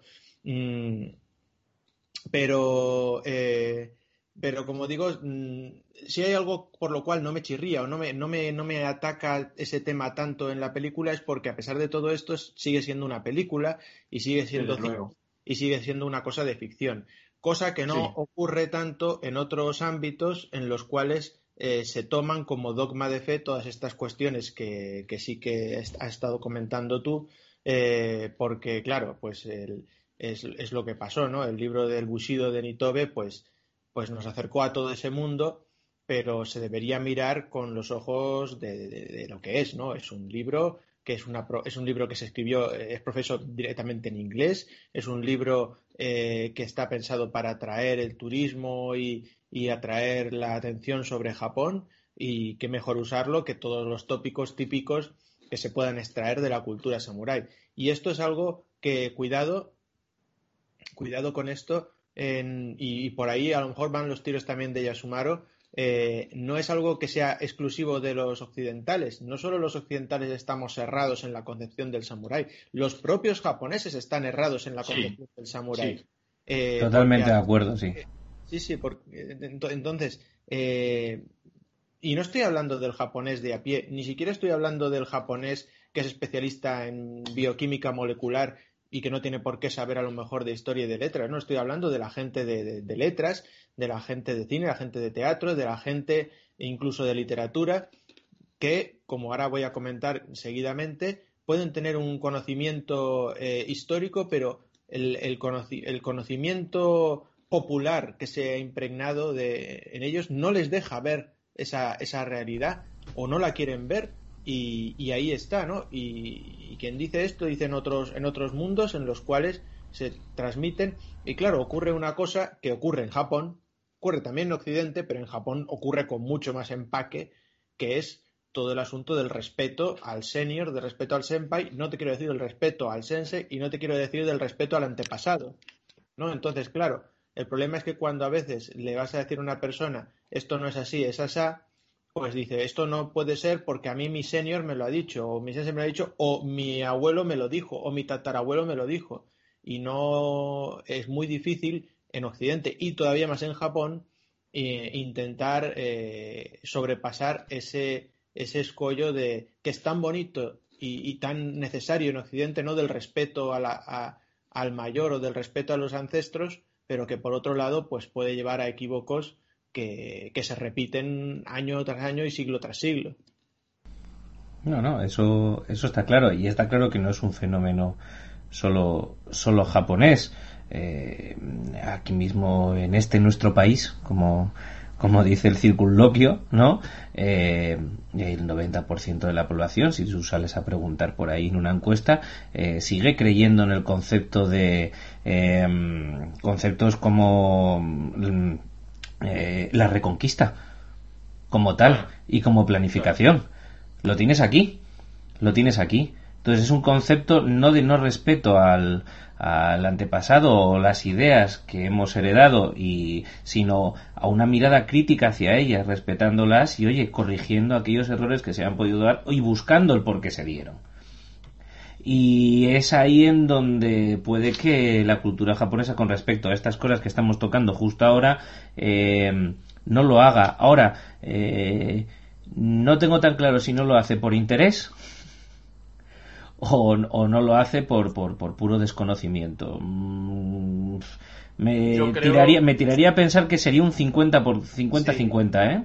Hay un mix, hay un mix. Sí, sí, pero bueno, mm, no nos vamos a asustar aquí si hablamos de que del nacionalismo japonés, ¿no? Ellos eh, algunos aspectos de, su historia eh, pues les cuesta abordarlos, pasan de puntilla y, otros pues lo idealizan porque forman parte de, sus iconos nacionales y, los dejan tal y como están, no, no hacen una crítica eh, constructiva, simplemente manejan conceptos y, los proyectan al exterior. Simplemente hacen eso.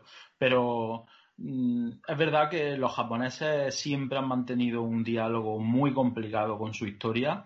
Eh, incluso yo he tenido la oportunidad de, tener en mis manos algunos libros de, historia japonesa, eh, tanto de institutos como a mayor nivel. Y ya os digo que lo que se estudia aquí no tiene nada que ver con lo que se estudia allí. Eh, hay otra manera, otra concepción, todo positivismo, eh, es dato y una exaltación al, Estado y al emperador y, a la historia, eh, pero tamizada siempre por la idealización que, ni siquiera aquí mm, hemos hecho. Aquí hay mucha más confrontación entre líneas historiográficas.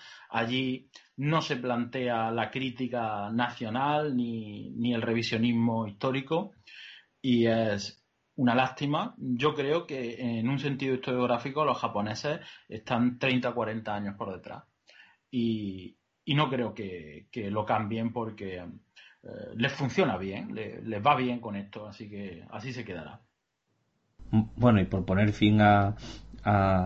se, nos ha ido esto, chicos, pero yo creo que queda muy bien, no sé, no sé vosotros. Pero por poner, por poner fin a esto, decir que, hombre, gracias a esta magnífica película con la que ha empezado Necrom, eh, hemos disfrutado la infancia del equipo A, ¿no? Así que, oye, tampoco está tan mal.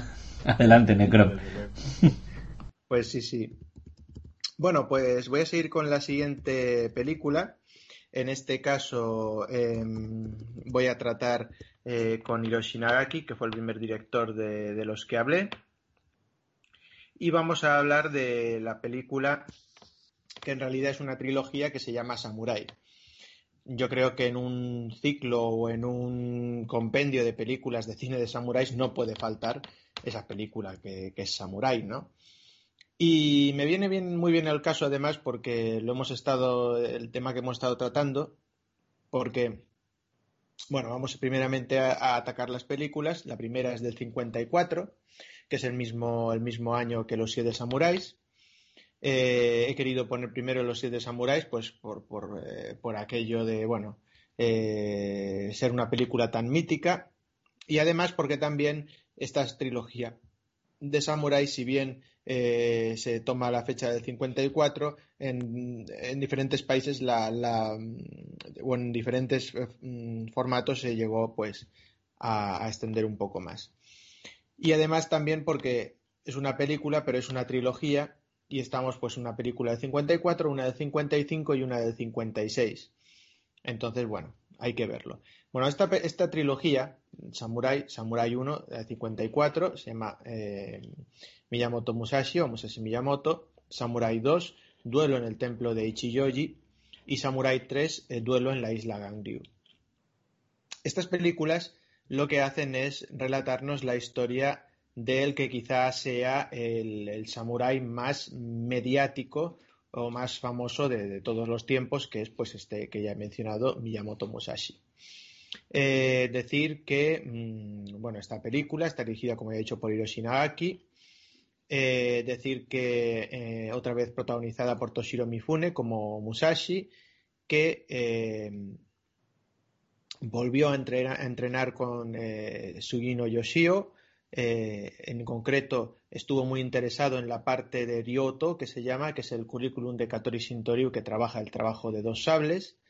Eh, podría haberse acercado a la escuela que inventó el propio Miyamoto Musashi, que es la Hyoho Nitenichi Ryu, pero bueno, como ya tenía este contacto anterior de los siete samuráis con Sugino Yoshio, pues decidió eh, entrenar este currículum de, de, dos sables que tiene Katori Shintoryu, porque no olvidemos que eh, Miyamoto Musashi no inventó el combate a dos sables, eso ya existía muchos siglos antes de él.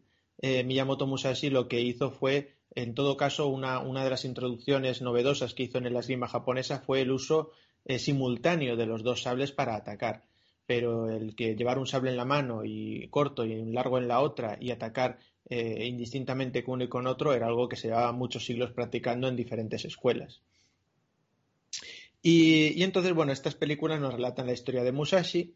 En la primera de ellas es la introducción. Eh, el samurái Musashi está en una, batalla, eh, una batalla campal, elige el bando perdedor, eh, pierde, mm, entonces va junto con su amigo de la infancia que habían salido para buscar gloria de samurái en el campo de batalla se separan, su amigo de la infancia va por otro lado, él va por otro, cada uno empieza su formación guerrera eh, eh, por su lado.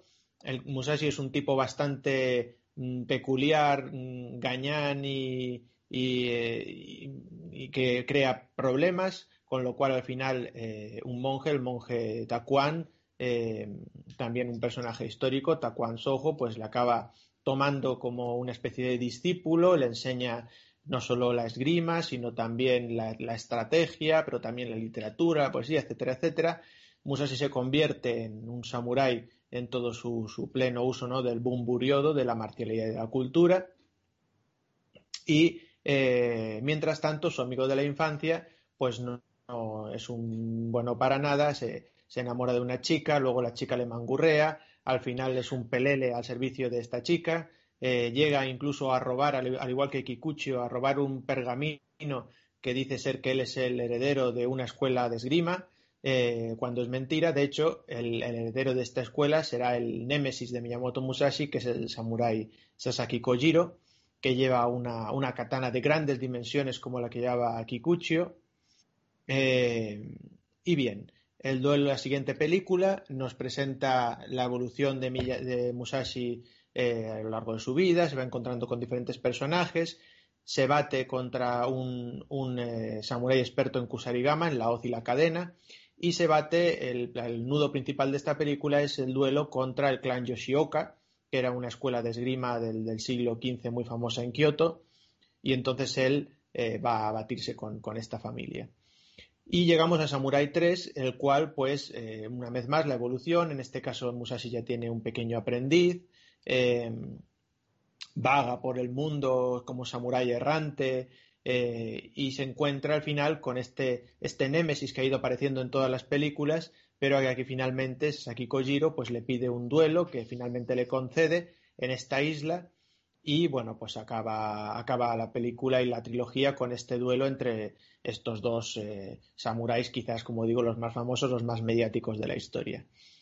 Pero mm, lo que me interesa de esta película, relativo a lo que estábamos hablando antes, es el hecho de que ya no solo eh, eh, Hiroshi Nagaki está tratando eh, típicos y tópicos o típicos tópicos de los samuráis, como hemos dicho antes, sino que en realidad está basando toda la historia del samurái este en una serie de novelas de, de Eiji Yoshikawa que mm, poco y nada tienen que ver con la realidad histórica de este personaje.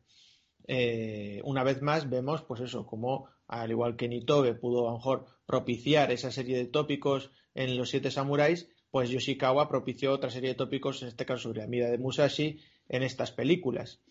Em, Musashi es cierto que escribió eh, dos textos, principalmente el libro de, los cinco anillos y el Dokodo, pero de esos textos poco y nada se puede sacar para ilustrar esta película.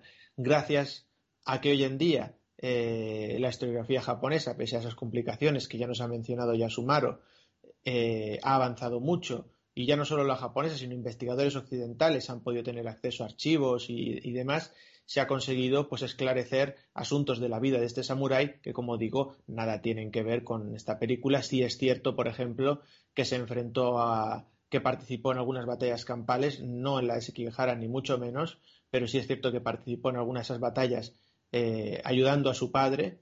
Sí es cierto que tuvo una que era un gañán las cosas como son y que, y que tuvo una educación muy, muy gañanesca en un principio, a, base de básicamente coger un palo y machacar el cráneo al primero que se encontraba por la calle, básicamente.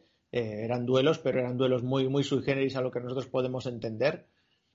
Eh, era un tío muy eh, usaba mucho las triquiñuelas, pero no eh, triquiñuelas estilo como las que vemos en la película, que son en realidad más cuestiones de estrategia, ¿no? De ponerse, eh, tener el sol, que el enemigo tenga, tener el sol siempre a la espalda, al enfrentarse a un enemigo, o enfrentarse, si te vas a enfrentar a varios enemigos, ir a una rozal para que tengan menos movilidad. Ya no estoy hablando de esas triquiñuelas, no, no, no, eso es estrategia de, de combate. No, estoy hablando de a lo mejor hacerse el enfermo para no acudir a un duelo, y entonces, eh, como es, si el otro se impacienta, acudir dentro de un palanquín apareciendo enfermo y cuando el otro se asoma a ver qué pasa, clavarle un cuchillo en la garganta. esas cosas es las que hacía el Real Musashi. Se ha, se ha glorificado mucho el hecho del samurái invicto, se le trata como el samurái invicto en, la en, las películas, en las novelas de Yoshikawa, cuando en realidad eh, sí que fue vencido y, de hecho sin ir más lejos en la rebelión cristiana de Shimabara, pues un campesino le pega una pedrada en la cabeza y se tiene que ir con, el rabo entre las piernas, porque, eh, porque no, no, es un semidios, ¿no? Y, y con esta y pues muchas correcciones históricas, Sasaki Kojiro sí sabe que existió, él creó un estilo que se llamaba el estilo Ganryu y por eso se le puso el nombre de la isla a posteriori ¿no? de, de eh, como nombre popular eh, pero por ejemplo no llevaba una katana como nos presenta en la película, no llevaba una katana al estilo de Kikuchio, era una especie de, curiosamente, era una especie de espada muy parecida a la que llevaba Satoichi, una especie de espada bastón o Shikomisue, de grandes dimensiones, es cierto, eh, pero no era una katana al uso, era, era también una espada de, triquiñuelas y de, y de cuestiones que nadie se podía esperar que, que, triquiñuelas como las que hacía Musashi o, o Kojiro eh, podían existir en un mundo de samuráis nobles y, como nos presentaba Nitobe, ¿no? Pero aparte de todo esto, la verdad es que me parecen unas películas estéticamente preciosas, muy bien tratadas.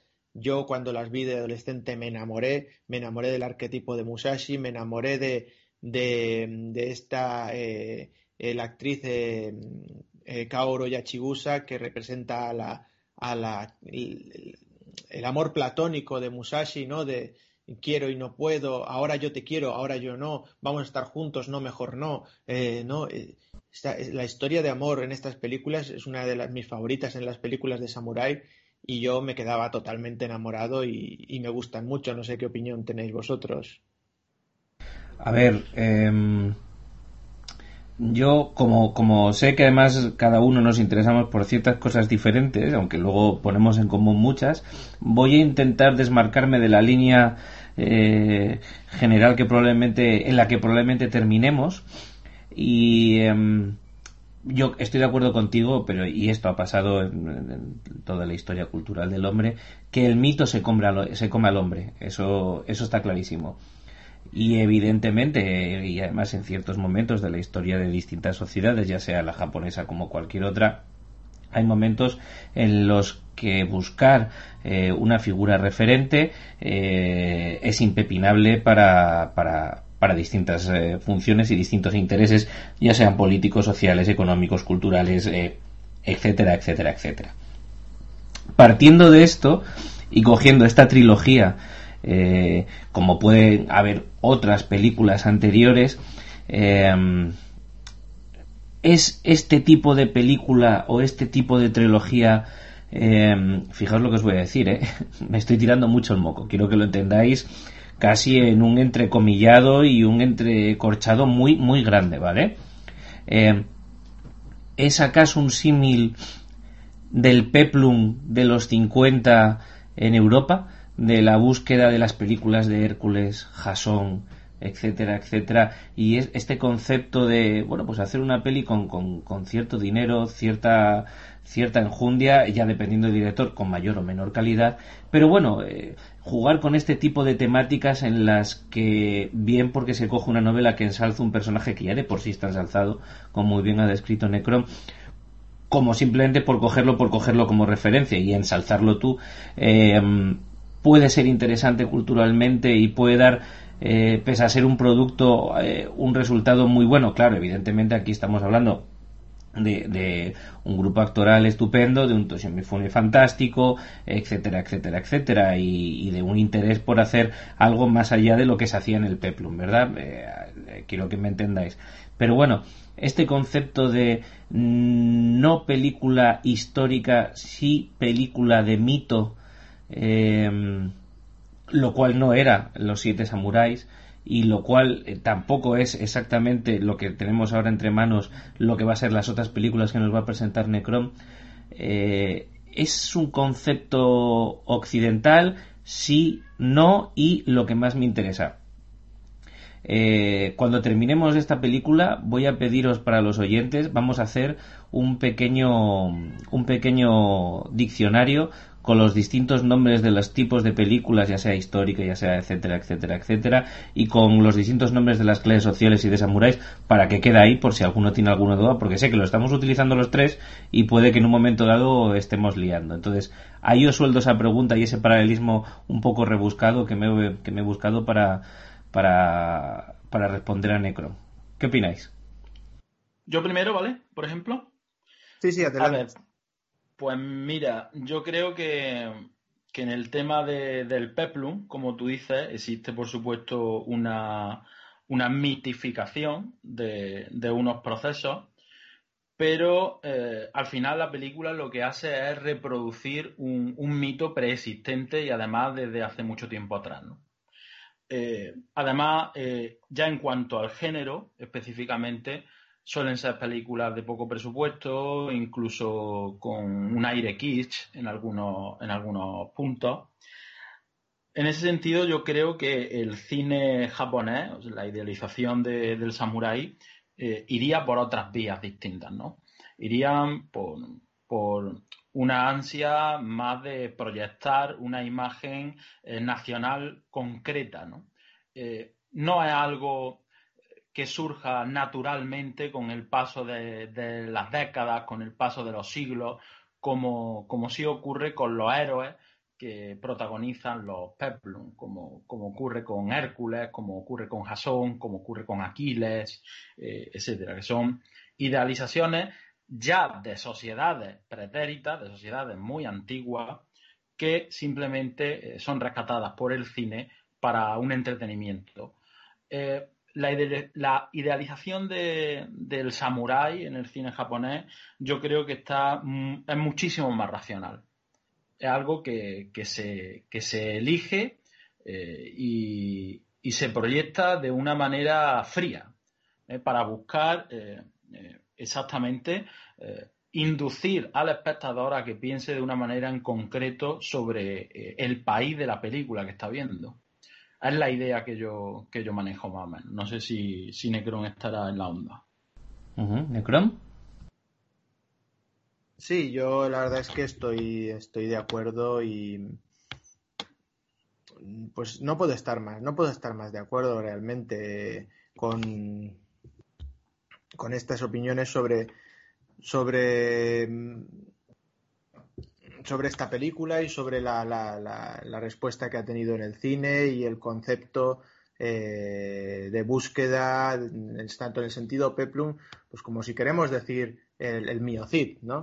Es decir, eh, pero, pero vamos, no, tengo, no tengo nada más que añadir realmente. Estoy totalmente. Pues mira, pues mira, esto que has dicho tú del Cid, ¿vale?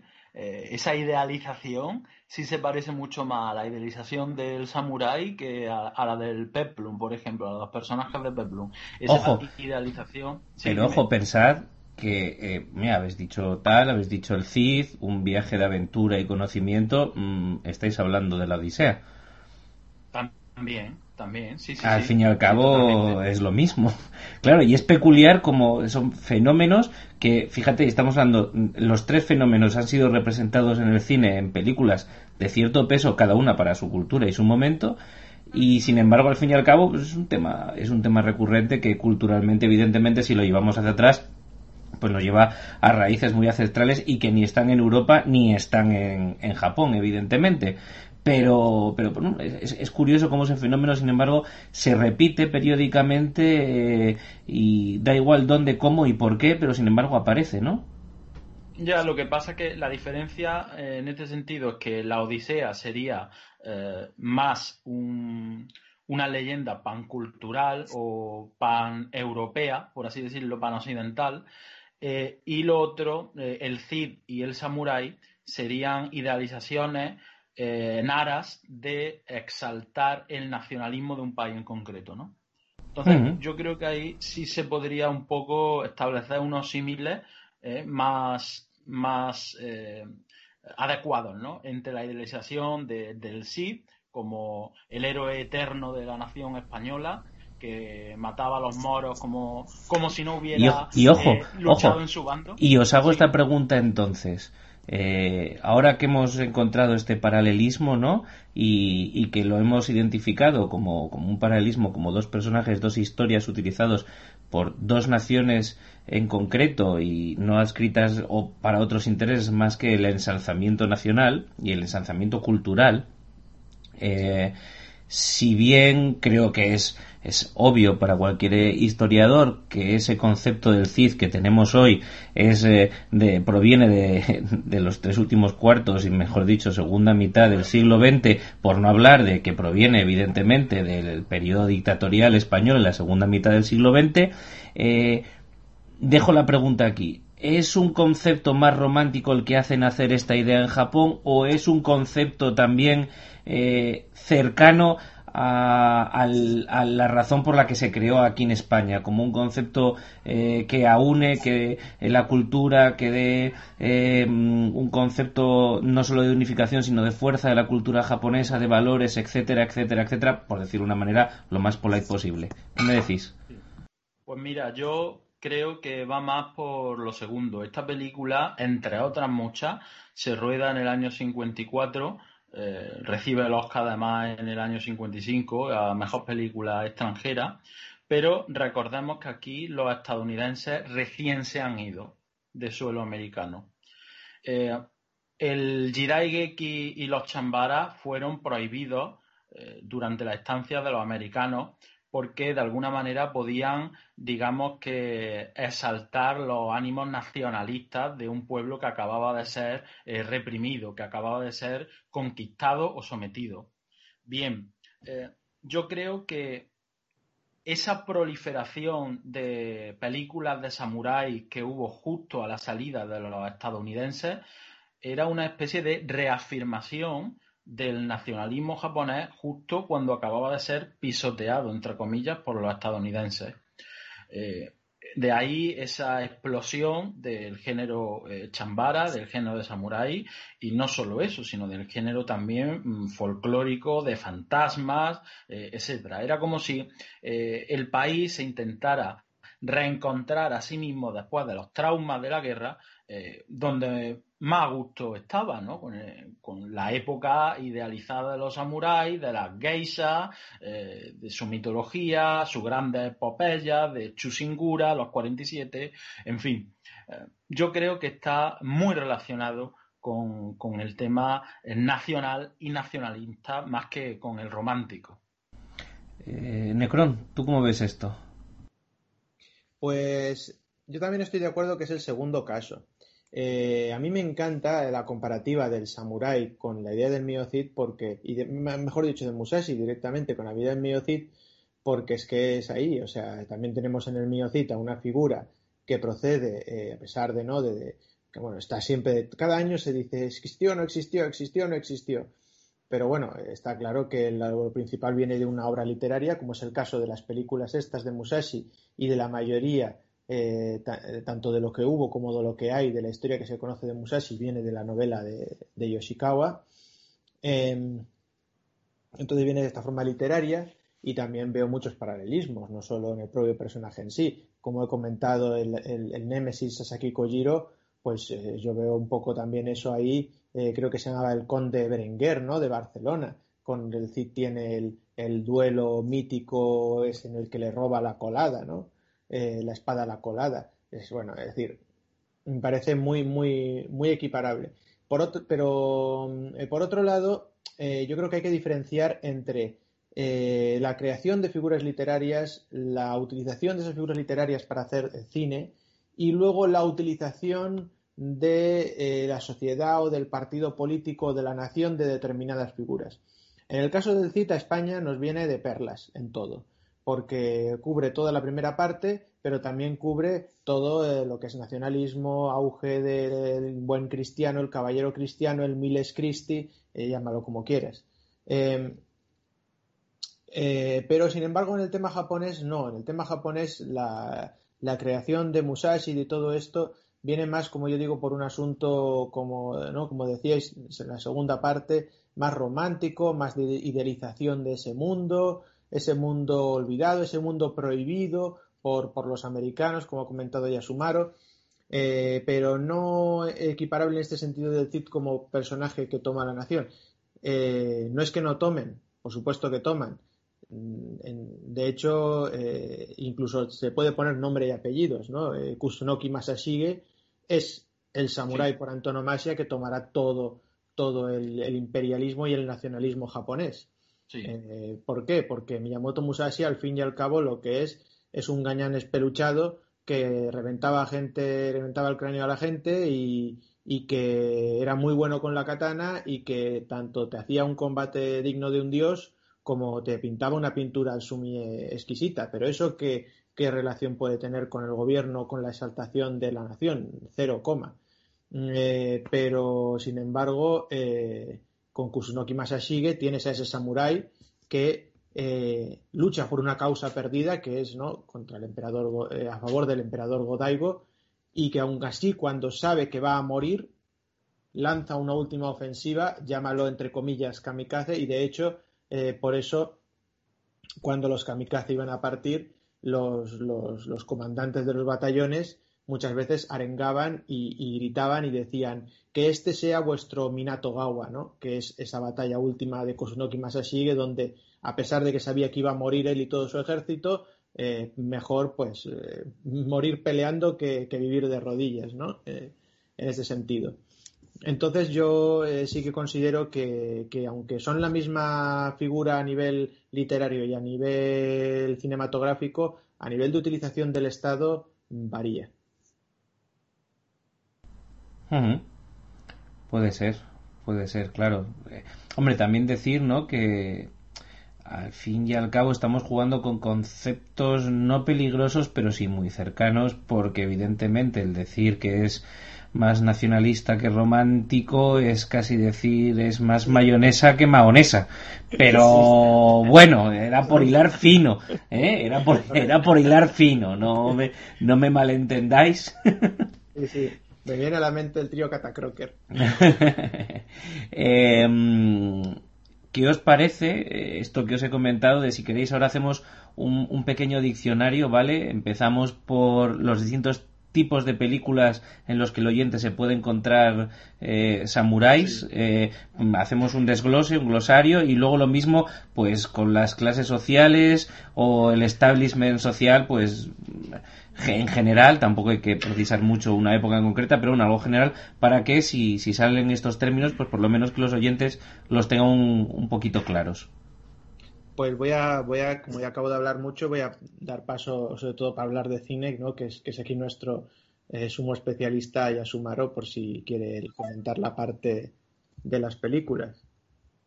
Para los oyentes que no están familiarizados con algunos términos que estén saliendo en el programa de hoy, eh, bueno, decir eh, que el Geki, por ejemplo, que está saliendo de, forma bastante asidua, es un, género que, que viene a ser el género de época en Occidente. Jidaigeki es película de época, mm, básicamente, eh, la traducción.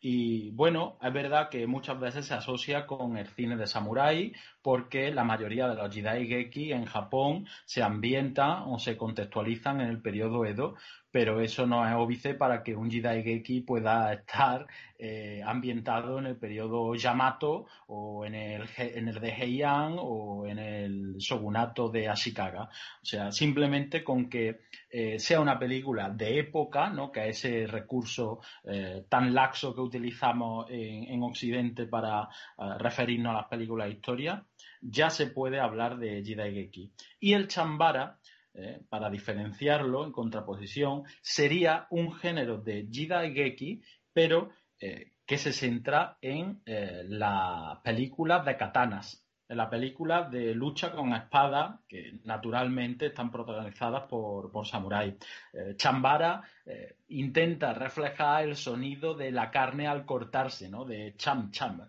Eh, más o menos ese es el, juego que se traen los japoneses para nombrar este subgénero del Jidaigeki y que suele estar caracterizado por un presupuesto bajo y una historia bastante lineales que no por ello menos interesante. Muy bien, Necron, ¿nos cuentas algo sobre el ordenamiento social, como cuando íbamos a la facultad y nos lo contaban? Sí, bueno, yo también, pues como hemos mencionado varios términos, simplemente eh, no, no se trata ahora de hacer una, una, una pirámide social, eh, pero sí para que los oyentes pues tengan presentes que, que, bueno, tenemos por un lado la figura del emperador, más importante o menos en unas en unas épocas y la figura del shogun, que será ese, general, ese líder, ese caudillo militar que gobernará Japón durante muchas épocas. Eh, tenemos el daimyo o señor feudal, que aparecerá en muchas películas samuráis y aquí hemos nombrado y nombraremos. Los samuráis, por supuesto, como ese título de nobleza guerrera, eh, equiparable en algunas épocas eh, también el, buque o, o, nobleza guerrera, ¿no? Contraria al kuge o aristocracia. Tenemos a la clase media, que durante el periodo Edo que ha mencionado Yasumaro, pues irá adquiriendo una, gran potencia tanto social, demográfica como económica, ¿no? que son los chonin. Eh, ahí encontramos eh, comerciantes, eh, artesanos, es decir. Y también vamos a ver a los campesinos, de los que ya hemos hablado en, los siete samuráis. Vamos a ver también clases de parias, eh, clases que por los oficios que tenían que hacer, enterradores, carniceros, etcétera, pues eh, son los eta o los hinin, que son una especie de, subhumanos. Eh, esta, cosa que también ha comentado mm, Yasumaro acerca de, mm, no de las, las, transmigraciones del alma y del cuerpo a través de los, de los mundos y las reencarnaciones budistas, todo eso está muy presente el mundo budista en cuanto a los oficios que debía hacer uno y otro y lo que condicionaba a ellos su vida y la de sus sucesores. Y eso es muy importante porque este asunto de, estos parias eh, en realidad en Japón no dejó de existir hasta los años 70 del siglo XX, eh, con lo cual pues es algo, algo remarcable. un apunte, un apunte para, para, los amantes de la historia y es que eh, tenemos en, la España del siglo de oro un paralelo con los ETA, con estos parias, que eran los eh, llamados trabajadores viles, ¿no? que también eran, pues eso, enterradores, eran carniceros, eran eh, personas que por las directrices sociales y morales de la época, pues estaban más vistos por el resto de, la sociedad, ¿no? O sea que eso parece que es común a, muchas culturas por separadas que estén. Hombre, claro, piensa en, ¿no? Estamos hablando al fin y al cabo de las argés, ¿no? griegas que bueno pues eh, y ahora ahora hemos dado un salto de Japón a Europa de Europa a Grecia o del siglo de oro a Grecia y vamos a volver y a pensar en por ejemplo Velázquez se pasó toda su vida peleando para que no consideraran su trabajo como un argés y le consideraran una persona digna y noble no al fin y al cabo es el mismo concepto. Sí sí totalmente y bueno, eh, pues eh, esas son un poco las, clases sociales que vamos a tocar. Hemos hablado ya de los de, de pasada y ahora vamos a hablar más de los Ronin, que eran unos, unos samuráis sin señor, eh, bien porque el señor moría, o bien porque se les despedía, y que han sido uno de los más importantes frutos para todo el cine y la, y la literatura sobre samuráis, porque si bien es muy interesante contar la historia de samuráis y de los campos de batalla y de las guerras, pues siempre la figura de un samurái sin señor, un samurái vagabundo, eh, gamberro, gañán, que se pelea, o, místico, eh, zen, como que se quiera llamar, siempre da mucho juego. Entonces, realmente es curioso que muchísimas pelis de samuráis eh, van a trabajar mucho la figura esta del, del Ronin, ¿no? Y, bueno, yo creo que no, que no me dejo ninguna clase social, al menos de las que hemos visto o trataremos en, el tintero. Bueno, pues una vez hecho este pequeño impasse, ¿no? Y ya de paso utilizar el, utilizando el impasse para, para aclarar algún término que se nos pueda haber escapado sin explicar, mm, proseguimos, si tú quieres. Sí, pues la siguiente película eh, lo voy a tratar muy por encima, a menos que eh, no, también vosotros queráis un comentario más extenso. Simplemente es que me he visto obligado a traerla porque es una cuestión de, una cuestión subjetiva y de sensibilidad mía eh, que no la puedo evitar. Y si hablando de peli de samuráis, no lo puedo evitar. Y es Subaki Sanjuro o Sanjuro de Akira Kurosawa. Es una película de 62 ¿Y por qué la he traído? Pues muy, muy sencillo. Como ya ha comentado Jarvis en algunas ocasiones, pues yo eh, practico esgrima japonesa, en concreto además eh, Yayutsu, ¿no? que es eh, el arte de desenvainar el sable japonés.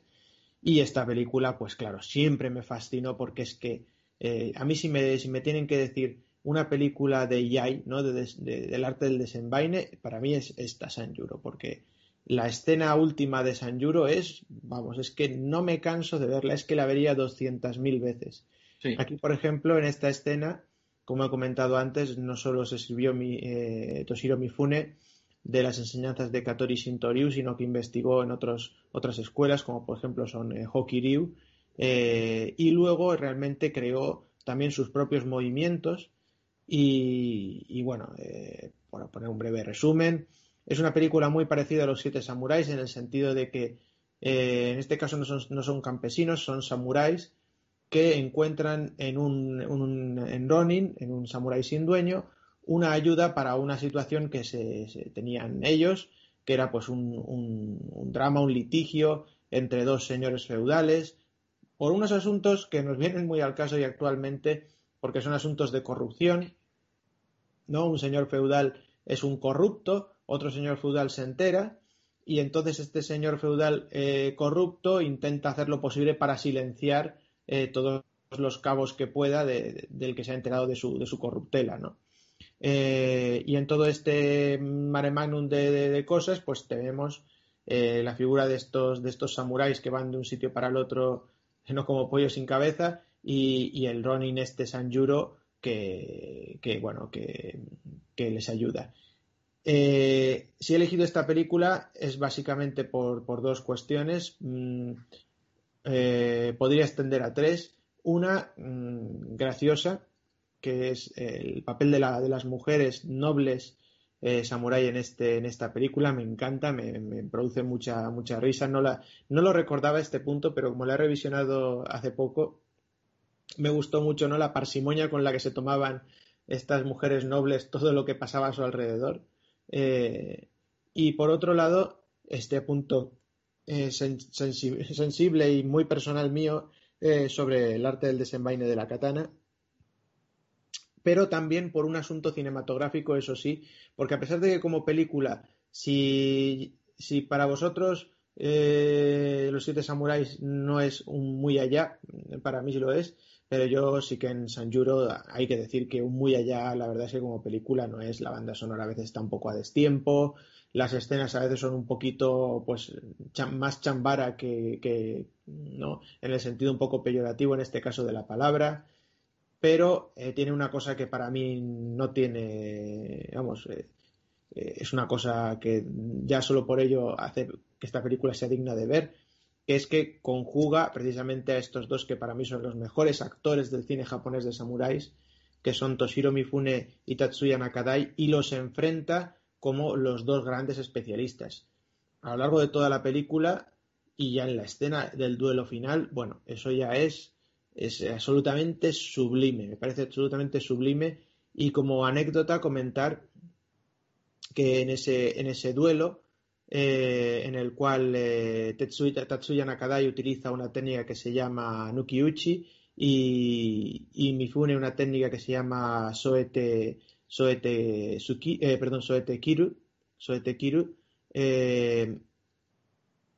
parece ser que, pese a que habían estado entrenando y practicando y todo esto, en ese momento de tanta tensión, absoluta tensión, lo dieron todo, el 100% cada uno, y a pesar de que las espadas no tenían filo, pues la leche que le mete Toshiro Mifune a Tetsuya Nakadai, la cara de Tetsuya Nakadai tras ese golpe, no es, no es fingida, es una cara de dolor. De hecho, se decía que no sé si llegó casi a partirle una costilla, o, pero que sí que le produjo un hematoma bien gordo. Eh, porque, porque lo dieron todo, porque dijeron a, por todas, yo te voy a tirar a reventar la cabeza y tú a, abrir mendos, ¿no? Y, eh, vamos, a mí me encanta por todo, porque además que con esas cosas, como digo, ya sobrepasas la película y el personaje. Está claro que, que cuando yo lo diré lo diré así. Eh, yo puedo pasar una película entera en la que me plantean muchas peleas entre samuráis y en el que el 90% de las veces la técnica es caesido. No tengo ningún problema. Eh, para los que nos estén escuchando y no sepan lo que es el caesido pues al fin y al cabo es esta, este momento en el que uno ataca desde arriba con la espada para clavársela en la cabeza al otro y el otro para con la espada y a la vez le corta la tripa, ¿vale? Eso es un caesido y eso lo veréis en, pelis de samuráis una y otra vez, una y otra vez. Es una técnica muy rápida, eh, muy interesante para el combate y que te da la opción de salir y ir a por otro, que te venga, en fin. Eh, no me importa que me repitan mucho eso, sí, y aquí estoy de acuerdo contigo, Necron, y por eso empiezo empiezo mi, discurso, mi alocución así, eh, sí tengo, y estoy de acuerdo contigo, un duelo final como este que magnificente. No tengo nada más que decir. Bueno, yo lo que pienso es que me gusta más que Yojimbo, eh, Sanjuro, una película que, es verdad que tiene una vena cómica, además, eh, entre líneas muy, muy sugerente eh, que reúne a dos de los exponentes del cine de, de Samurai, que es un chambara eh, con todas las letras. Aquí no hay eh, nada dramático ni grandilocuente, ¿no? Es la historia de un samurái, la historia de, la acción de ese samurái. Y, y, aparte de eso, pues, pues sí, a mí lo que se me quedó grabado, yo creo que esto es denominador común, ese último duelo que me parece una de las mejores escenas de la historia del cine directamente. Y aparte de, eso, bueno, está el, ese agraciado imprevisto de eh, la, ruptura del mecanismo que gestionaba la sangre. No sé si, si eso lo, sabéis. Eh, con el golpe, bueno, tenía un mecanismo de la ropa que tenía que dejar escapar sangre para que fuera más realista la, escena, pero eh, se rompió la válvula y, salió, eh, bueno, a presión eh, la sangre. a priori, la idea del director era volver a rodar la, la, escena para que resultara verosímil, pero cuando la vieron en producción resultó tan espectacular que decidieron dejar eh, esa eh, proyección de la sangre en el, en, el, montaje final, ¿no? Y eso fue después tan potente y tan influyente en el cine japonés mm, posterior que creó un canon directamente, un canon en las películas de, de samurai, en el anime, en el gore, eh, eh, fundamental. De hecho, en Ran también hay una escena eh, con que es casi gore, con una, una sangre brotando de una manera antinatural y que es deudora de, de esta suerte, ¿no? De esta suerte de, imprevisto que ocurrió aquí. Sí, sí, de hecho, la, precisamente el fotograma de esa escena de Ran es el que, el que he puesto en, el grupo de, en la página de Facebook de, nuestro programa, porque a mí la, escena esa de Ran de la sangre es mi escena favorita de, de sangrado, digamos, de, películas de samuráis. sí. Pues eh, voy a pasar a la siguiente película, y es también una película del 62 y se trata de Chushingura, que ya ha salido aquí, es decir, más conocida como Los 47 Ronin. Eh, lo primero que tengo que decir es que Mizoguchi, que es un director entre directores también, eh, eh, hizo una, película ya, una versión de este, de este drama en el 41, pero a mí es que realmente me gusta mucho más y mi versión favorita es la de Yoshinagaki del 62. esta es una historia posiblemente si hablábamos antes del samurái más mediático, yo creo que la historia de samuráis más mediática que puede existir es la de los 47 Ronin, no ahora en el cine, no, no ahora en los videojuegos, mejor dicho, porque sigue patente, no ahora en, el cine, no en la literatura solo, sino en el teatro que ya hemos mencionado, Kabuki, eh, era muy presente también. Eh, lo que cuenta esta historia básicamente es, y es una historia verídica, esto sí es, está basado en hechos reales, es una serie de, samuráis que sirven a un señor feudal y este señor feudal no, no, es que sirva, pero tiene por encima de él a un, superintendente, eh, una persona que eh, pues le, pone la zancadilla, como digamos todo el rato, y al final, pues eh, hablando un poco en plata, pues se le hinchan las pelotas al señor este feudal y saca la, katana y, le, y ataca a este superintendente que estaba por encima de él. El hecho de atacar a un superior y sobre todo el hecho de desenvainar el sable en un, en un lugar eh, prohibido hace que le obliguen a cometer seppuku o, eh, hablando de la película que habéis hablado también, eh, denominado harakiri, ¿no? Por el hecho de dejar a vientre, kiri, cortar, ¿no? Cortar el vientre, que era, bueno, pues una solución que solía dar a los samuráis eh, para que eh, el castigo que, iban a recibir fuera menor, eh, el mal que habían cometido pues fuera, fuera un poco subsanado, sus mujeres quedaran con una pensión, su título pudiera ser en algunos casos utilizado, es decir, era como una especie de, mm, de puerta de escapatoria que daban a los samuráis en muchos casos opcionalmente antes que la ejecución, porque en cuanto ya era en ejecución ya la cosa no tenía vuelta atrás, pero con el, con el tema del, del seppuku, del harakiri, pues le estaban dando esa, esa solución a suicidarse para poder mantener pues una serie de, de, beneficios o de prebendas que conllevaba su título de, samurái. Eh, lo que ocurre es que este, este señor feudal de Akko, ¿no? Pues se, hace el seppuku y deja a sus samuráis pues sin señor, los deja a Ronin. Y 47 de estos deciden eh, emprender una venganza. Pero ante la, potencia del ejército de este superintendente, ven que es imposible realizar una venganza en condiciones y deciden pasarse un año, eh, o sea, pasarse un, un, el tiempo varía, pero bueno, digamos, pasar un tiempo alejados cada uno en su casa, con su familia, con sus historias, para que se calmen las cosas y la vigilancia de este superintendente pues eh, piense que ya no va a pasar nada y se calme. Y entonces emprender esa última, esa última venganza. Y bueno, esta es la historia y Hiroshi Nagaki la filma para mí estupendamente, digo, es mi versión eh, favorita sin, sin menospreciar la de Mizoguchi, pero este, este cariz teatral que le da la película eh, sobre las estaciones, primavera, otoño, verano, con los fundidos en negro, mm, a mí me encanta, me parece una película mm, no solo bella, con unas actuaciones eh, también eh, superlativas, sino además pues una narrativa teatral llevada al cine mm, que pocas veces he visto tan, tan buena. Eh, de todas las películas, decir que quizás estemos ante la más lenta de todas las que hemos hablado. Los oyentes que, es, que no estén acostumbrados a ver cine japonés y se quieran acercar a alguna de estas películas, eh, les, llamaría precaución a esta porque a pesar de durar exactamente lo mismo que los siete samuráis, sí que les advierto que se les puede hacer muy muy larga eh, siempre recuerdo una persona que la veía y, me decía cada vez que había ese fundido en negro, eh, pero ya acaba la película. Eh, no, pues, pero ¿cómo me haces esto? ¿no? Y, es la primavera, o sea que todavía queda el otoño y el verano.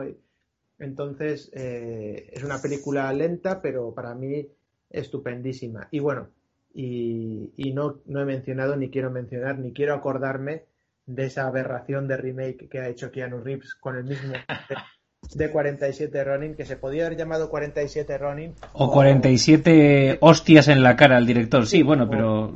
Pepe bajó por el tabaco y no volvió más, o sea... no, eso es, algo a, obviar, creo, en este programa. Y no sé, pues, ¿qué, qué opináis vosotros de esta película, 47 Ronin? A ver, yo, yo creo... Pues dime, dime, no, adelante, adelante, Yesomaro.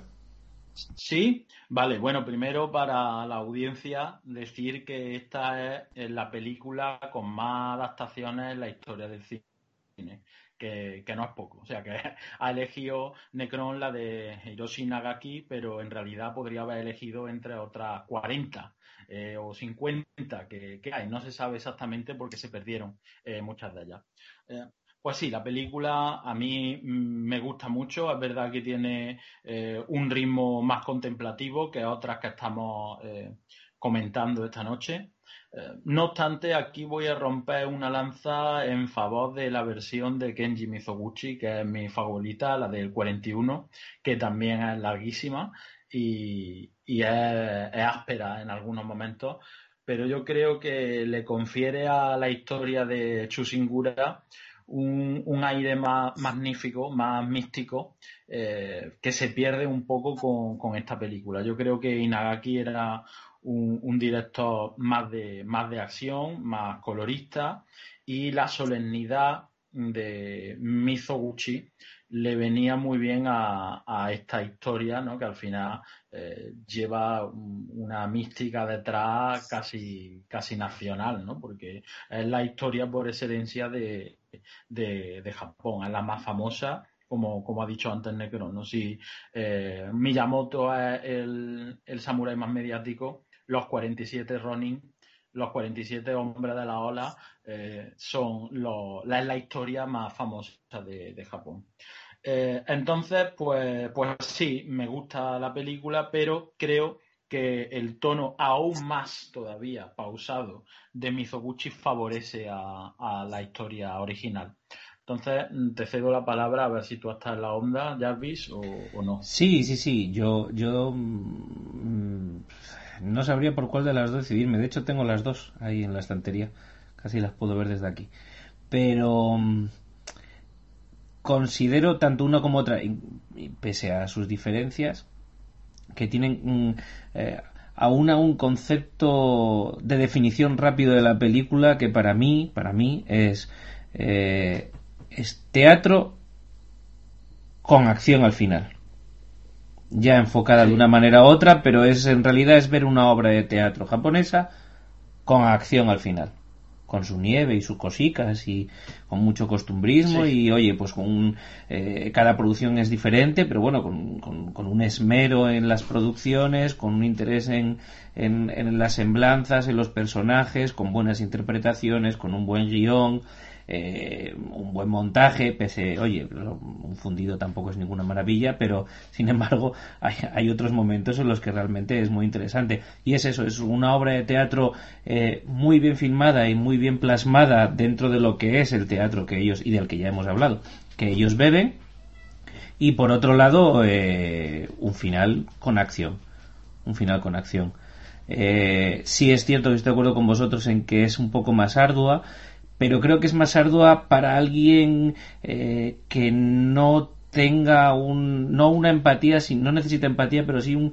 un cierto conocimiento de la idiosincrasia eh, oriental y de, la y de la idiosincrasia japonesa para entender por qué esta historia es importante para ellos, reseñable y famosa y totalmente repetible y creo que una vez que se salva ese escollo eh, no se hace tan tan arduo la película pero sí es cierto que si nuestros oyentes eh, están apuntando las películas que creen que oye que tienen más acción más samurai más tal no sé qué eh, esta quizás no sea por un lado no es la más recomendable para ese tipo de concepto y sin embargo es yo estoy de acuerdo con Necron que evidentemente mm, tendría que tenía que salir aquí no Sí, sí, totalmente.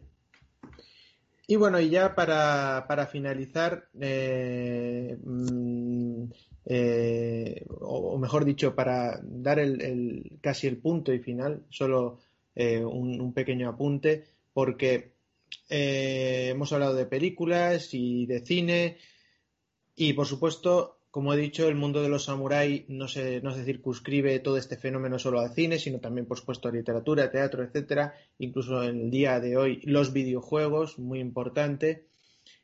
Pero también tenemos ahí las series. Y bueno, series de samuráis, pues podríamos dedicar también programas y programas, y hay muchísimo. Pero sí que me parece muy importante eh, en, todo este, en todo este mundo, y además porque el gran descubrimiento que fue para mí ello que son los Taiga Dorama de la cadena, NHK. ¿no? Estos son una serie de eh, series de, de, época, generalmente relacionadas con el mundo del samurái, aunque a veces no, no tiene por qué. A veces eh, el samurái aparece de fondo, pero generalmente, como digo, suelen estar vinculadas en ello. Empezaron en el 63 y han seguido la tradición de sacar una cada año. Y la verdad es que yo, eh, tanto que me gusta este género y tanto que me gusta esto, pues hace a lo mejor escasos eh, cinco o seis años, quizá algo más, que descubrí este, estos, estas series y me volví loco, porque te encontrabas con unas series que hay a lo mejor donde a veces mm, eh, y, las, las, películas o las novelas se fijaban en esos tópicos, esta serie está a lo mejor muchísimo mejor documentadas. No estamos hablando, por supuesto, de, de archivos históricos o de revistas científicas, eh, siempre había algo, siempre estaba eh, un poco el tópico, o un poco, pues, ¿no? La teatralidad o, la acción, pero, mm, pero me sorprendió la cantidad de documentación histórica y, trabajo histórico que tienen todas estas series y aparte la calidad actoral, o sea, es que es una cosa que ahora a lo mejor en algunas, en algunas series antiguas españolas, pocas, y en algunas series eh, actuales españolas, pocas también, vemos algo que se parece lejanamente a lo que son estos Taiga Dorama desde casi de sus principios hasta hoy en día. Por supuesto que ha habido años más flojos y años mm, más eh, mucho mejores de, esta, de estas series, estas producciones. Pero la verdad es que yo me quedé anonadado con, ya digo, la, la, la producción, la, la calidad histórica, la calidad actoral, las bandas sonoras que tienen estas, es, increíble. Y bueno, actores eh, famosísimos como Kenogata o por ejemplo eh, uno que nos suena mucho de películas actuales como Ken Watanabe, actores muy importantes en el mundo de, del kabuki que participaron en estas películas, eh, por ejemplo Onoe Kinusuke VII o Ichikawa Somegoro VI, por mencionar algunos de ellos son actores de, descendientes de unas generaciones de, actores de kabuki que trabajaron para estas películas, digo, perdón, para estas series. Y, bueno, pues eh, de, temas muy, muy, eh, muy variados y también muy famosos de la historia japonesa, todos ellos, sobre eh, Shinsengumi, el Heike Monogatari, sobre Musashi que ya hemos hablado, Yoshitsune, es decir, siempre los más famosos pasajes de la historia japonesa y, los más famosos samuráis. Entonces, si alguien es realmente fan de los samuráis, que intente acercarse a ellas. ¿Cómo? Ahí viene el problema. Solo algunas páginas que, que tienen estos doramas, se puede acceder a ellos y en algunos eh, en YouTube algunos de ellos se pueden ver completos por capítulos subtitulados al inglés, eh, en algunos casos por fansubs al español, pero realmente es complicado. Y, lo triste de esto es que realmente es complicado inclusive en Japón, porque tú podrías pensar, pues me voy a Japón y me compro los DVDs. Punto uno. En Japón un DVD a lo mejor tienes que empeñar un riñón para comprarlo. Es increíble el precio que tienen los DVDs en Japón. Y, segundo, pues hombre, que mínimo que podrías currarte unos subtítulos. No te voy a decir unos extra, pero si ya me estás vendiendo una, una, una serie mmm, como puede ser mmm, la primera temporada de Juego de Tronos, pues a 80 o 90 euros, pues qué mínimo que ponle, yo qué sé, un, un subtitulito en inglés, como mínimo. No te voy a decir que la, que la, que la ponga subtítulos al danés o, o al papiamento, pero, hombre, el inglés. Por Hombre, favor, por ese, por ese precio puede venir con una jacamita de algodón sí. curiosita, ¿eh? eh también te digo, ¿eh? Nada, así que bueno, eh, tenéis solo la plataforma de, estas, de estos portales o de YouTube. Y no sé si vosotros habéis acercado a alguno de estos doramas, habéis visto alguno alguna vez. Yo, yo, te, yo tengo que admitir que no. Eh, así que le voy a dar paso ya a Sumaro sin, sin dejar eh, de remarcar otra vez a Kenta Kanabe que ya ha salido aquí alguna vez que otra y lo he sacado yo y es un actor que me encanta. Adelante, ya Sumaro. A mí también. A mí también tiene algo de eso, de, de ese carisma de, de Mifune, algo hay por ahí. Bueno, pues la cuestión es que yo tampoco he visto ninguna de estas series. De hecho, es que me la estás descubriendo ahora y me estoy quedando loco. Porque, porque quiero verlas ya en YouTube y, y tal. Así que ahora ya, pues, eh, ya cuando te coja por banda me especificarás las que más te gustan y iré a tajo hecho. Porque pues, me las has vendido inmejorablemente. Pues os voy a decir una que ya eh, os va a dejar con, con, el culo picueto y además sobre todo yo sé que a ti ya Sumaro por la cuenta que te trae. Sí. Sin ir más lejos, el, el Taiga Dorama, eh, voy a buscar el qué año, pero mientras lo busco os lo digo, el Taiga Dorama eh, que protagoniza Ken Watanabe es el dedicado a Tate Masamune. Vaya, madre pues, mía. Pues sí. Mira qué cositas. Man, pásanos eh, el link, pásanos el, el link. Del año, el del año 87. Uy, qué bien. 1987 se llama Dokugan Ryu Masamune y es sí. precisamente dedicado a, a Date Masamune como Ken Watanabe. El dragón de un solo ojo, sí. Sí, eh, no, de, ¿qué te voy a contar a ti que ha estado tan presente ¿no? en, en, en el año dual, ¿no? Re, recién eh, con la embajada Totalmente. Kate? Pues Totalmente. Eso. yo he visto algunos. Eh, me gustó, me gustó, por ejemplo, uno bastante, además por, por eh, la curiosidad, que se llama Yae no Sakura y trata precisamente de una, de una mujer eh, que lideró un batallón de mujeres con arcabuz en el, en el siglo XIX, eh, el final de los territorios del periodo Edo. Eh, me pareció muy interesante y muy bonito de ver.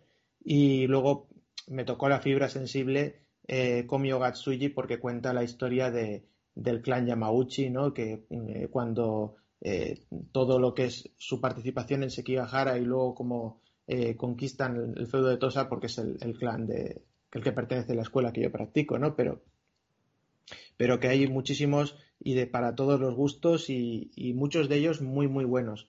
Si queréis como nota fresca, pues decir que el del año que viene va a ir precisamente eh, sobre la figura de Saigo Takamori eh, y, y, bueno, que no este, para el que no lo sepa, pues este, este que quiso llevar afortunadamente más o menos eh, Tom Cruise con el último Samurai, pues sí. eh, eh, es este personaje, Saigo Takamori, de eso va a ir el Taiga Drama del año que viene y va a participar Ken Watanabe también. Qué bien. Fíjate, curioso, ¿eh? que también participó en el último Samurai y aquí lo vemos también. Uh -huh. Chulo, chulo. Pues muy bueno, interesante ya... su último, Necron. Sí, y luego ya, bueno, para terminar, y aquí ya termino, y quería terminar pues con la que es para mí la mejor película de, de la historia de, de, Samuráis. Y es más, ya sabéis que me gusta mucho tirarme a la piscina, así que para mí es la mejor película de toda la historia del cine asiático. Así sin más. Y estoy hablando de Ran, de Akira Kurosawa. Es una película del, del 85. Aquí, si no me equivoco, a España llegó en el 86, pero básicamente es del 85. Y es una película eh, que para el propio Kurosawa representó un trabajo de más de una década. Eh, de hecho, hizo por medio otras películas como Dersu Zala eh, y Kagemusha, entre otras cosas para dejar un tiempo, para prepararse más este proyecto, para también conseguir financiación. Y, y, lo consiguió. Como digo, Kurosawa era una persona muy dedicada a las, eh, muy en la formación de las bellas artes, como además podemos ver en, la película de los sueños de Akira Kurosawa, eh, entre otras.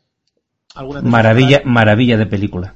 Y, y, maravilla de color Kodak, fantástico, maravilloso y eh, algo que tiene que tener todo el mundo que le guste el cine en casa. perdón, tenía que decirlo. Sí, sí, sí. No, no. Y con razón. Totalmente de acuerdo.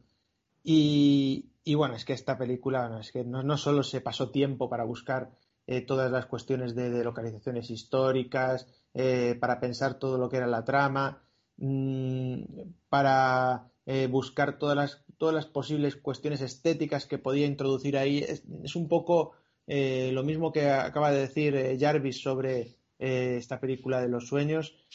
Mm, las preparaciones con sketch, con acuarelas, Mm, la preocupación por todo, que ahora comentaré una anécdota interesante eh, en esta película, las armaduras de los samuráis, de los diferentes clanes, de los hijos, etcétera.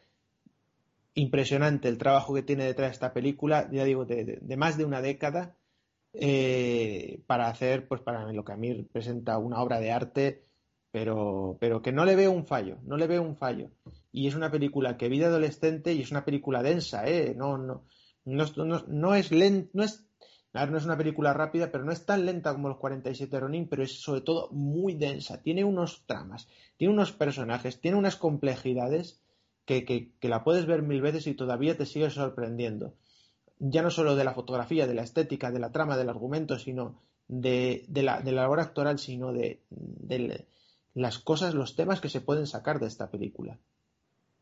Y bueno, eh, decir que Mm, pese a ser mi película favorita, como ya he dicho, no solo de Kurosawa y de cine de samurai, sino de, toda esa historia del cine asiático, no está ese mi, actor favorito, que es Toshiro Mifune, sino este otro, que es Tatsuya Nakadai. Lo que tengo que decir de esta película, que por eso me lo he guardado, comentó Jarvis sobre Shakespeare y, Kurosawa, es que en efecto Kurosawa buscó mucho, eh, le encantaba Shakespeare y buscó mucha inspiración en las obras de Shakespeare. Pero me parece tan, equivocado decir que no eh, lo que habíamos dicho, lo que se había dicho antes de Kurosawa es el más occidental de los japoneses, como decir eh, que lo he escuchado por ahí, a Kurosawa le quita Shakespeare y le queda nada. Me parece un descabello total, porque, eh, porque que, se basaba, que se inspiraba en esas obras de Shakespeare, que al igual que Coppola dice o que Scorsese dice, yo sin Kurosawa no soy nada, pero ¿eso qué quiere decir? que, eliminamos a Deja, de la Déjate, es más tan fácil como si a, si a mamá le quitas las croquetas de cocido, ¿vale? Le queda el cocido que va antes. Claro. ¿Vale? ya está. O sea, no, no tiene más, no tiene más, no. Y, y, bueno, para esta película, pues sí, eh, utilizó el Rey Lear para, para basarse en ello, pero en realidad eh, eh, ya había pensado en la historia de, de un daimyo, un señor feudal que era Mori Motonari, y, le gustó, lo que le gustó fue precisamente eso que también hemos comentado antes y que comentó Jarvis, que, que no todo pasa en Japón ni todo pasa en Occidente, que a veces pasan las mismas cosas en dos sitios a la vez.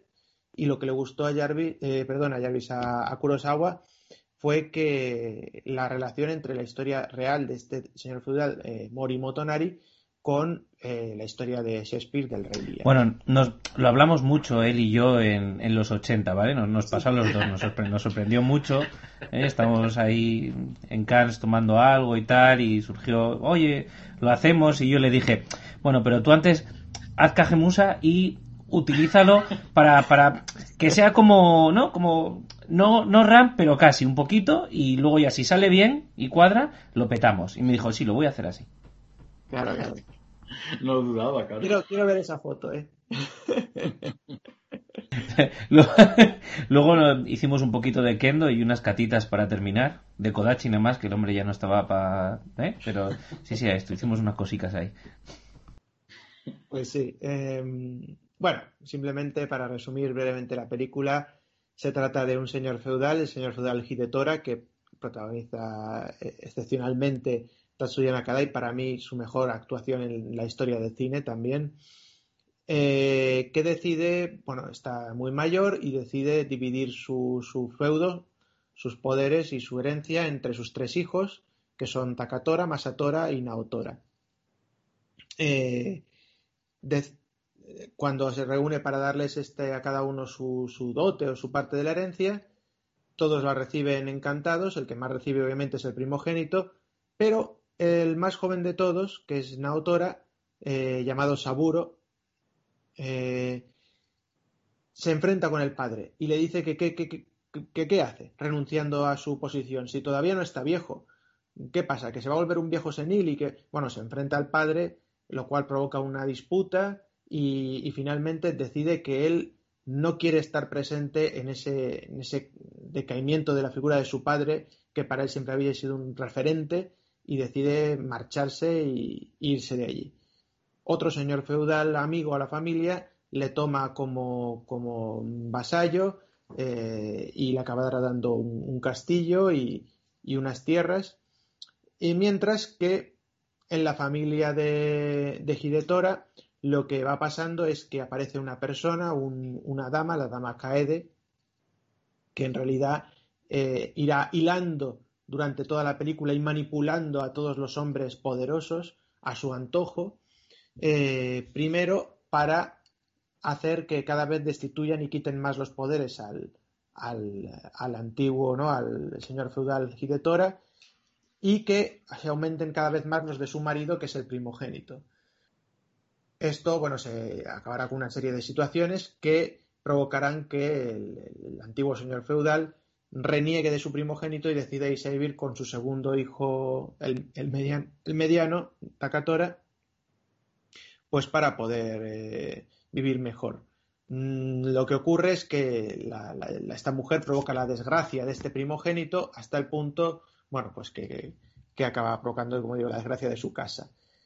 Y que eh, eh, lo que hace es que luego acaba enfrentando a los dos hermanos y, bueno, pues provocando una, guerra de familias. Y mientras está todo, toda esta familia luchando, manipulada por los hilos de esta mujer, eh,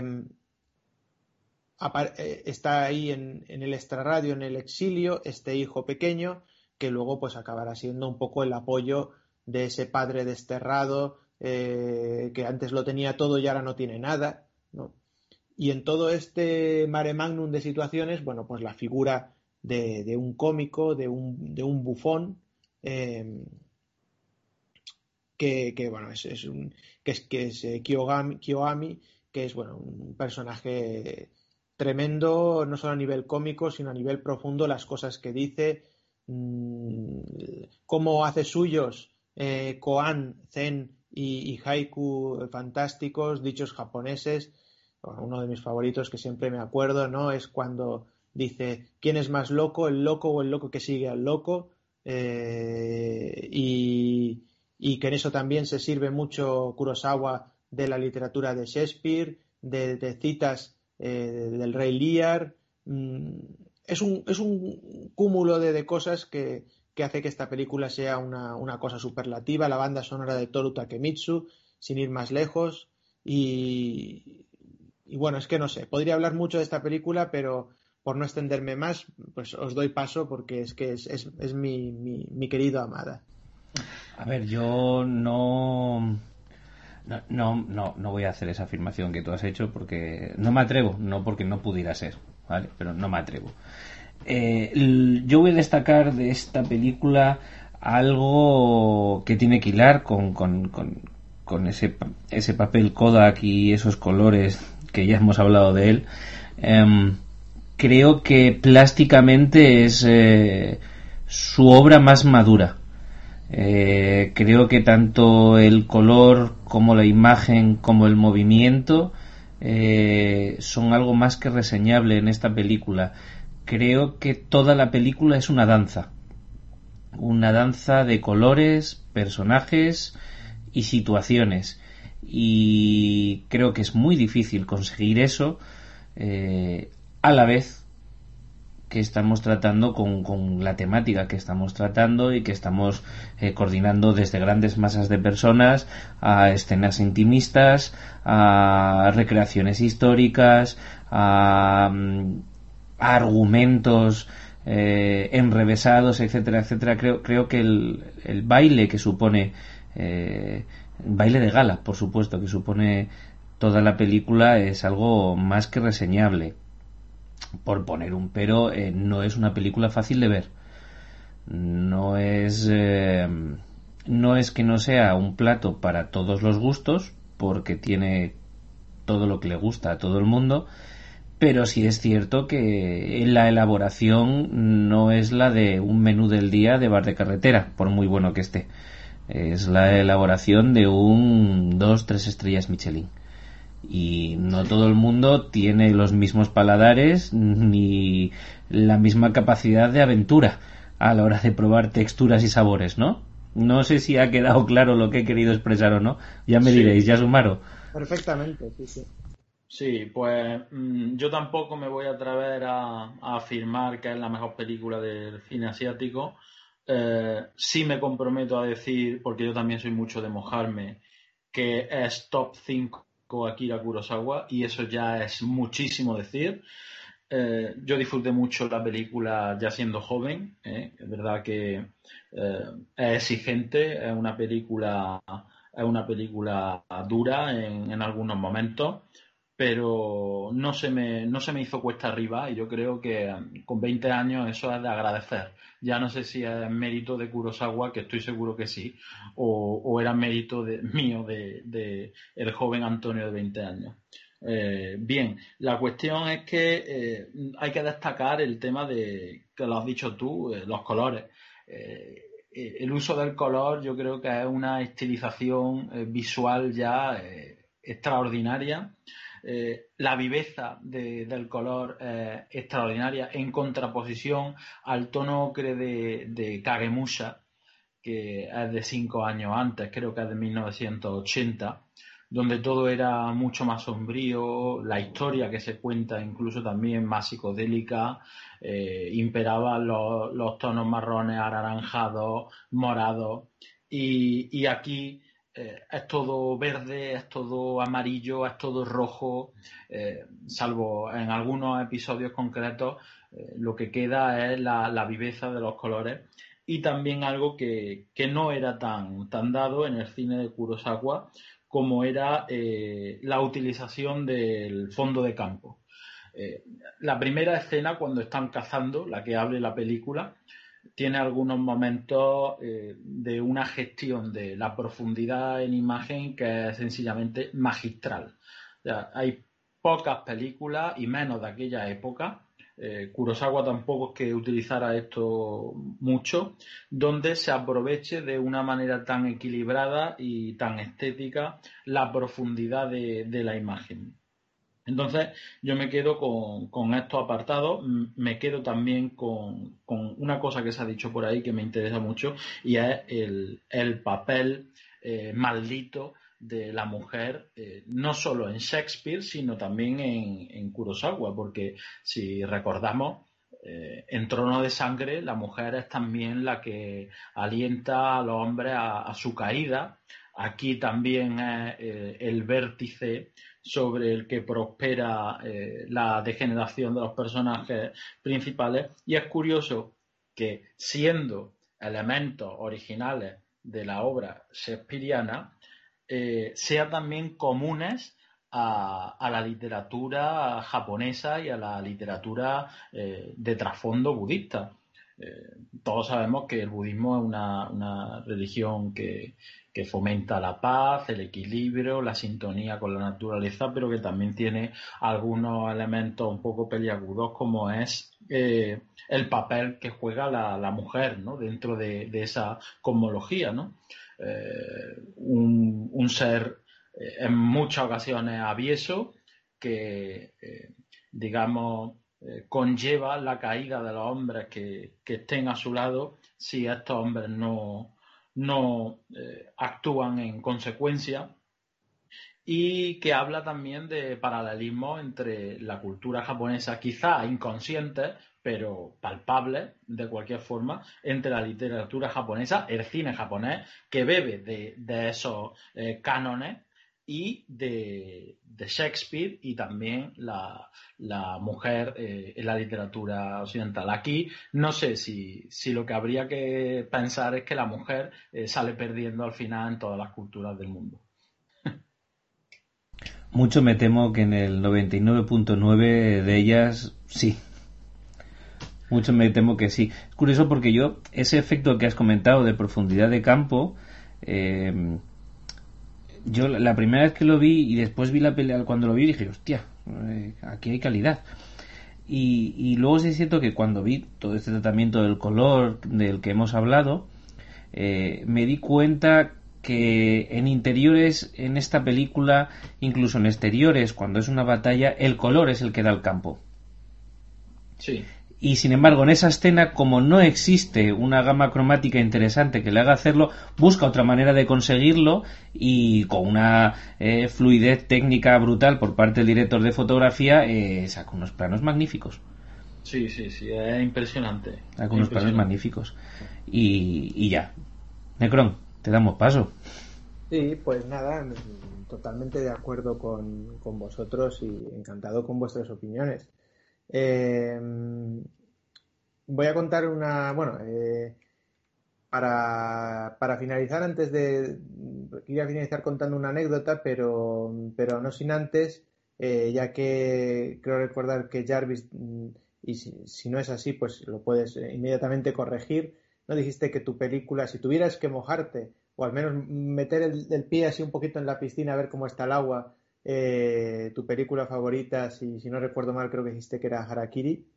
Eh, mm, pues e, era mi, mi, pregunta final, ¿no? Eh, vuestra película favorita de, samuráis, ¿no? De todos los tiempos, si, si, si podéis o, queréis mojaros. Y, y, ya que estamos, pues, ¿por qué no? Una breve opinión, un breve comentario Mm, a esa película que quizás en los tiempos actuales y sobre todo para los jóvenes eh, millennials haya sido y, es a día de hoy todavía la, la única película samuráis existente, ¿no? Que es este último samurái de Tom Cruise. Bueno, me quitas la mitad del trabajo porque ya hemos hablado de Arakiri, ¿no? Y bueno, pues mira, por esa parte, por esa parte ya está. Mm, podría sacar me da igual la, la katana, la sota de bastos y, o lo que fuera, ¿no? Y empezar a, a darle sopapos al último samurái. Eh, no me costaría mucho, la verdad. No me costaría mucho. Lo que sí voy a hacer es no caer en lo fácil e intentar darle la vueltita un poquito y decir que, bueno, si esa película ha servido para que personas eh, que se acercaban por primera vez a la cultura japonesa les llamara la atención ciertas cosas o les dijera su cerebro me interesa saber algo más de esto porque me llama la atención estéticamente o me llama la atención las artes marciales que practican o me llama la atención el periodo histórico y me gustaría saber realmente si esto fue así o no eh, bueno pues me parece que es eh, una manera como cualquier otra de hacer un de hacer un primer acercamiento y, voy a intentar darle ese mérito. Ojo a la película, no a los actores, no al guion, no a prácticamente nada, ¿vale? Sino al concepto de, bueno, un, pues un producto eh, que, bueno, puede haber servido para que gente se acerque. Si bien es cierto que, y es fácil que me digáis también, que vale, pero es que lo que ha conseguido es que mucha gente friki se acerque a las artes marciales, por ejemplo, eh, con unos conceptos totalmente erróneos y auspiciados más por un friquismo que por un interés eh, abierto y sincero. Mm, sí, es cierto. Pero eso mismo pasa con cualquier otra rama de la cultura de la ciencia. Con lo cual, bueno, pues no le voy a echar ese, no voy a echar encima más cara a la película, mm, por lo menos en ese lado. Ahora que me parece deleznable el uso que hace la película de la historia eh, real del momento, eh, me... No, no quiero seguir rajando de ella, porque es demasiado fácil. Le doy el paso ya a Sumaro. Bueno, pues mira, yo lo que voy a hacer es defenderla un poco para equilibrar, porque vamos a partir de la base de que no creo que haya nadie que se crea que lo que eh, se ve en el último Samurai sea algo histórico o sea algo realista, en fin. Eh, yo creo que es un producto y la mayoría de los espectadores parten desde esa misma base. Que me estoy equivocando y la mayoría de los espectadores creen que el Japón de la época era así, que, eh, en fin, que lo que está haciendo es recrear un periodo histórico concreto embadurnado totalmente de romanticismo y aquí sí se ve que hay romanticismo ¿eh? Eh, comparándolo con la exaltación nacionalista que estábamos hablando antes. Aquí se ve una visión totalmente romántica de un guerrero que, que se está acabando Em, yo creo que, la película tiene algunos activos, mm, está bien recreada en, en, la vida cotidiana. A mí me parece que el momento eh, en que llegan al puerto y ven a las geisas al lado de los japoneses vestidos con trajes occidentales y los cables mm, eh, al lado de, la policía y, de la actividad portuaria, me parece que es muy sugerente y que habla mucho y bien de los cambios sociales que estaban acaeciendo en el Japón del momento. Esa escena eh, ya muy visual y sirve para hacerse una idea del contexto de donde se está desarrollando la película. Eh, es verdad que la figura de Samurai está totalmente, eh, en fin, eh, idealizada. Volvemos otra vez a lo mismo. es verdad que hay también una especie de trasfondo histórico. Los, japoneses echaron manos de militares prusianos, en efecto, de abogados franceses, en fin, de extranjeros que pusieran al día toda la administración y todos los, organigramas eh, que eh, conforman el Estado. No desde luego de los estadounidenses y menos aún de, Tom Cruise en ese remedio de Bailando con Lobos o, eh, en fin, otras películas similares, Avatar lo recogió años más tarde también, o Pocahontas, en fin, el bárbaro que, perdón, digamos que el hombre civilizado que se enamora de, los bárbaros. Estoy también pensando en un hombre llamado Caballo, eh, Pequeño en Gran Hombre, en fin. Hay muchas películas que han abordado este tema y con más delicadeza, más sensibilidad y siendo menos explícita que, El último Samurai. Eh, mm, a mí el casting me gustó mucho. Los, actores, yo creo que los samuráis están muy bien recreados. Para, para quien no lo sepa, estos rebeldes eh, históricamente utilizaron armas de fuego, ¿eh? que eso es algo que rompe ya un poquito ese romanticismo eh, sobre el que se sustenta la película. Yo pensé que no ibas a romper la magia de la película para los oyentes, de verdad que no. Eh, pero bueno, eh, yo también eh, es que soy un admirador de Tom Cruise y a él le tengo que perdonar todo. y bueno, yo creo que la película, un producto para, para disfrutar durante dos horas, que te descubra un universo distinto si es que ya no lo conocía anteriormente como en Japón, que sirva como piedra de toque para empezar a investigar un poquito más de una manera más seria sobre ese mundo. Y yo creo que si se le da ese uso, la película no tiene por qué ser eh, algo despreciable. Y después a la otra pregunta eh, de cuál es mi, película de samurái favorita, pues eh, no es que sea la favorita, pero quiero aquí nombrar una película que es especial para mí, igual que para Necron es Sanjuro, por ejemplo, que es una peli de animación Aquí voy a transgredir un poquito eh, el tono del programa porque no hay imagen real ni, hay actores de por medio, pero que igualmente me parece una de las mejores eh, recreaciones de la historia samurái que, hay. Y es eh, Kenshin, el recuerdo.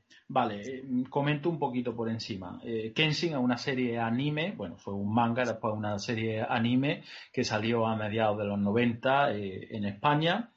la serie, bueno, pues yo la vi, ha envejecido bastante mal.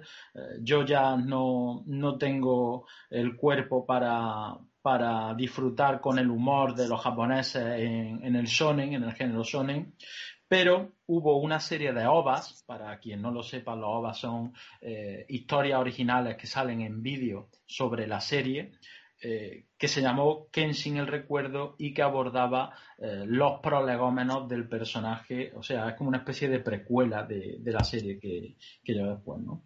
Bueno, pues Kenshin era un, un hitokiri, un asesino que participó en la guerra, en la guerra Boshin, un episodio histórico bastante importante, eh, sin el cual no se puede entender bien eh, la restauración Meiji, y que eh, me parece una película de animación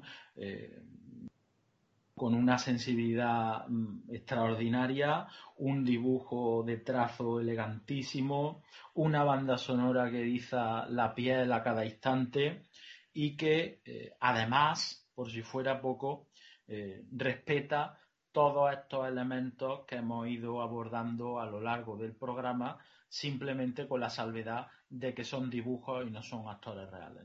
Entonces, no es que sea mi película favorita, pero quería concederle este espacio también a la animación japonesa eh, y resaltar eh, Kenshin el recuerdo, el director era eh, Kazuhiro Furuhashi y la película del 99, 1999 y quien quiera verla seguro que disfruta porque es un, un chambara, una película de samurái pero además con un trasfondo y una, una profundidad extraordinaria. No, no, muy bien eso de no había caído yo. Introducir la animación es muy interesante. Y como dirían en el, en el último Samurai, tú me has dicho tu nombre, yo te he dicho mi nombre, ha sido una buena conversación. totalmente. Se bueno, doblaba él, se doblaba él a sí mismo. y con, esta tontuna, ¿eh? con esta tontuna, eh, entonces vamos a dar por fin, a, decir a, eh, a nuestros oyentes que evidentemente sabemos que hay muchas más películas de Samures y alguna vez eh, ha salido aquí a colación en los programas alguna más, ¿no? Ya sabemos que, oye, que está el ocaso de Samurai, que está, que hay tropecientas, lo sabemos, lo único que queríamos, ¿verdad, Necron? Era hacer una, una semblanza general, dar un, pues hablar de unas cuantas, también del estilo, de los tipos, etcétera, etcétera, y evidentemente dejar la puerta abierta a que los oyentes no solo vean, sino que si ven algo que les interese y que nosotros no conocemos, que, nos lo comenten, que lo queremos ver, ¿no? Sí, sí, sí, totalmente. Y, ya digo, y me he quedado ahí con esa, para terminar con ese gusto, una, anécdota muy interesante que me he encontrado eh, con de Kurosawa y que tiene que ver con Mifune y, tiene que ver con esa profesionalidad de Kurosawa que, tenía para, hacer sus películas y al mismo tiempo pues, eh, pues todo este mundo ¿no? de, los actores y del cine japonés. Eh, resulta que bueno, yo estoy haciendo mi tesis sobre eh, monturas de sables japoneses, hay una escuela de artistas de, de, guardas japonesas de Tsuba que son la escuela Miochin, pero principalmente la principal labor de esta escuela siempre fue de, de armeros, de constructores de armaduras, no de Katsushi. Y, me encontré con una historia muy curiosa. Resulta que eh, Kurosawa, se, para, para, mm, no para crear todas las armaduras de, de, sus películas, ¿no? Eh, eh, pero sí, por ejemplo, ya en Los Siete Samurai, para tomar una armadura real como una referencia para crear a lo mejor otras o para tener un, punto de partida, se pone en contacto con Mune, Muneyuki Miyochin, que es el que era el, presente jefe de, familia de esa, de, esa, de esa, tradición, de ese linaje familiar de, armeros que viene del siglo XIV, eh, para pues que le prepare unas armaduras. Y, es, me pareció muy curioso y muy esta historia porque el gran Kurosawa Mm, le pide por favor a, esta persona que, le prepare unas armaduras y, después del trabajo se siente tan agradecido que, le decide invitar a, su casa a, cenar, a tomar un té y, y agasajarle. Aquí hay una, nota que es muy importante para la cultura japonesa, aunque sé que vosotros y todos los eternios os vais a reír y, vais a pensar enseguida en, cuestiones homosexuales, pero, no es para nada el caso. Pero es una cosa muy importante que es que entonces eh, Kurosawa le invita a pasar a los baños termales que tenía en su casa, al, onsen, y le pide, por favor, eh, a, a, a Muneyuki Miyochin que le deje frotarle la espalda. Que no hay mayor eh, mm, eh, acto de, de, sumisión y de reconocimiento de la autoridad, por un lado, que una persona le pida a otro frotarle la espalda, y por otro lado, no hay mayor acto de, mm, de, conexión y de fraternidad que una persona le permita que otro le frote la espalda. Tengo, tengo que hacerlo. O sea, que le lleva a Lotzen y entonces mientras le canta Are You Lotzen Tonight, le, habla sobre, le habla sobre las ostras y los caracoles, ¿no? Sí, sí, sí. Sabía que iba a salir, pero bueno. Y bueno, el caso es que eh, termina la cena, termina en el baño, la cena, todo, y entonces eh, a la mañana siguiente eh, se queda dormir en la casa de Kurosawa porque se ponen de saque finos y entonces el eh, señor Miochin le pide un coche para volver a su casa, que le pida un taxi. Y entonces Kurosawa descuelga el teléfono y llama. Y lo que aparece es un coche y el chofer, el conductor es Toshiro Mifune. Y ahora vosotros diréis, ¿y no tenía otra cosa que hacer Toshiro Mifune? ¿O no tenía, no podía llamar Kurosawa a un taxi de verdad? Pues no, porque precisamente eh, él pidió que la persona más importante para él en ese momento, que era Toshiro Mifune, fuera el chofer de la que era la persona que más veneraba en ese momento, que era el señor Miochin. O sea que con esta pequeña anécdota, esta historia, pues eh, quería dar por concluido este, este programa. Muy bien, pues muy bien. Ahí lo dejamos y pasamos a las recomendaciones o críticas de la semana. ¿Os parece, chicos? Muy bien. Pues, Necron, tú mismo. Pasa a Lotzen conmigo. bueno, eh, pues mm, yo he, precisamente he querido hacer una selección de películas aquí eh, y no me he querido extender demasiado por no alargar el programa horas y horas como has comentado, pero realmente eh, sí que he dado un dato y no quería dejarlo por ello descolgado que es el director Joey Yamada, y tú mismo, Jarvis, has hablado del ocaso del samurái, pero es que no es solo el ocaso, son muchísimas películas. Pero de entre ellas hay que destacar estas tres películas que fueron casi consecutivas, que es el ocaso del samurái, The Hidden Blade y eh, Love and Honor, que me parecen tres películas de samuráis exquisitas, todas ellas, que recomiendo mucho a la gente que las vea porque eh, no son películas samuráis tan lentas como algunas de las que hemos comentado y siguen teniendo una fotografía muy bonita y siguen teniendo unos actores estupendos y unas bandas sonoras impresionantes y, todas ellas son maravillosas. Bueno, en el caso de Samurai quizás sea la película más completa o la película que, puede mezclar más eh, lo que es el, drama cotidiano o costumbrista del, de los samuráis que a lo mejor tenían menos, menos eh, para comer o menos bienes, etcétera. Eh, con The Hidden Blade eh, quizás se introduce más en la parte marcial y con Love and Honor, pues bueno, es una historia de amor preciosa, llena de tintes marciales, de escuelas de samuráis, etcétera. particularmente a mí siempre me ha gustado más The Hidden Blade, pero, pero la verdad es que me cuesta mucho quedarme con una porque de, lo caso del samurái lo que más me gusta es eh, eh, mm, plasmar a ese samurái eh, que no tiene ni para. que ha, vendido incluso la hoja de su katana para costear el funeral de su mujer, porque no tenía ni para Me encanta de Hidden Blade todos los asuntos marciales, ¿no? De, de, escuelas, de aprendizaje y de combates y de todo esto. Y me encanta de, de Love and Honor la idea de, de ese samurái que, recibe ese cargo tan importante que es ser el, que, el catador de la comida, ¿no? Eh, y, no solo eso, sino el samurái que era el cocinero, eh, pues era un cargo importantísimo, como aquí el cargo de aposentador real, y que no se valoraba en aquel momento y aunque no estaban combatiendo, pues eran cargos muy importantes en la época. Y pues esa es mi recomendación, os recomiendo acercaros a, a Yoyi Yamada, ya que solo lo hemos tratado brevemente en este programa y ver si no una, si no las tres, pues al menos una de, esta, de estas tres películas. Muy bien, ¿ya sumaron?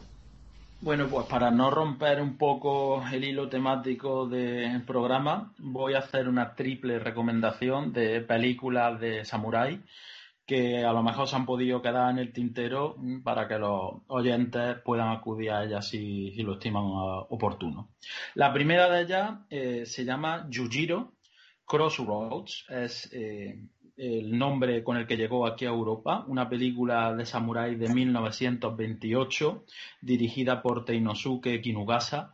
Eh, me parece una de las mejores películas del cine japonés. Y además eh, tiene un, aire experimental que, me fascina, bebe muchísimo más del cine francés de la época que del cine japonés eh, rápidamente, bueno, va de dos samuráis que se baten en duelo por una geisha y cuando el ganador llega a su casa donde supuestamente está la geisha, se la encuentra con el mismo, el mismo hombre que cree haber eh, asesinado en duelo.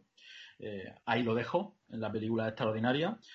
también quiero recomendar Gohato de Nagisa Oshima, una película que aborda, ya que hemos estado hablando de la homosexualidad, pues de pues eso, las relaciones entre hombres dentro del Shinsengumi, la patrulla policial del shogunato de Tokugawa.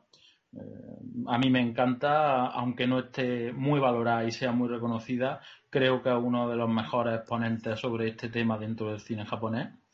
Y finalmente acabo con una excentricidad total que se llama Crest of Betrayal, que mezcla ni más ni menos la historia de los 47 Ronin, eh, la de Chusingura, que ya ha salido en el programa, con Tokaido Yotsuya Kaidan, la historia de fantasmas que tanto salió también en el especial sobre J-Horror de hace unos meses. Eh, bueno, esto tiene un, un fondo histórico y es que cuando se representaban las obras kabuki, eh, eh, los, capítulos, los episodios se escenificaban alternados. Una obra kabuki duraba ocho horas tranquilamente y entonces eh, digamos que cada capítulo, cada fragmento se recreaba digamos que alternándose con otra obra. bien, la cuestión es que eh, los 47 Ronin y Tokaido Yotsuya eh, formaban pareja casi siempre, ¿no? Y aquí lo que se hizo fue eh, mezclar la historia como se hacía en los teatros kabuki de, la época mezclando los episodios. El director es Kinji Fukasaku, que es conocido en Europa por Battle Royale, entre otras muchísimas. Y aquí lo dejo y espero que, les guste las recomendaciones a, a los espectadores. Bueno, yo voy a ser hoy el que rompa, rompa la línea. Y la voy a romper por dos lados. la primera, mm, pues voy a recomendar algo que tiene que ver con los samuráis, pero que es occidental, que está en papel y que está dibujado también. Y es Usagi Gojimbo de Stai Sakai. Si queréis, eh, bueno, pues acercaros a esta obra que si bien tiene un, una impronta muy, muy orientalista y muy japonesa por un lado, por el otro lado es totalmente lo contrario.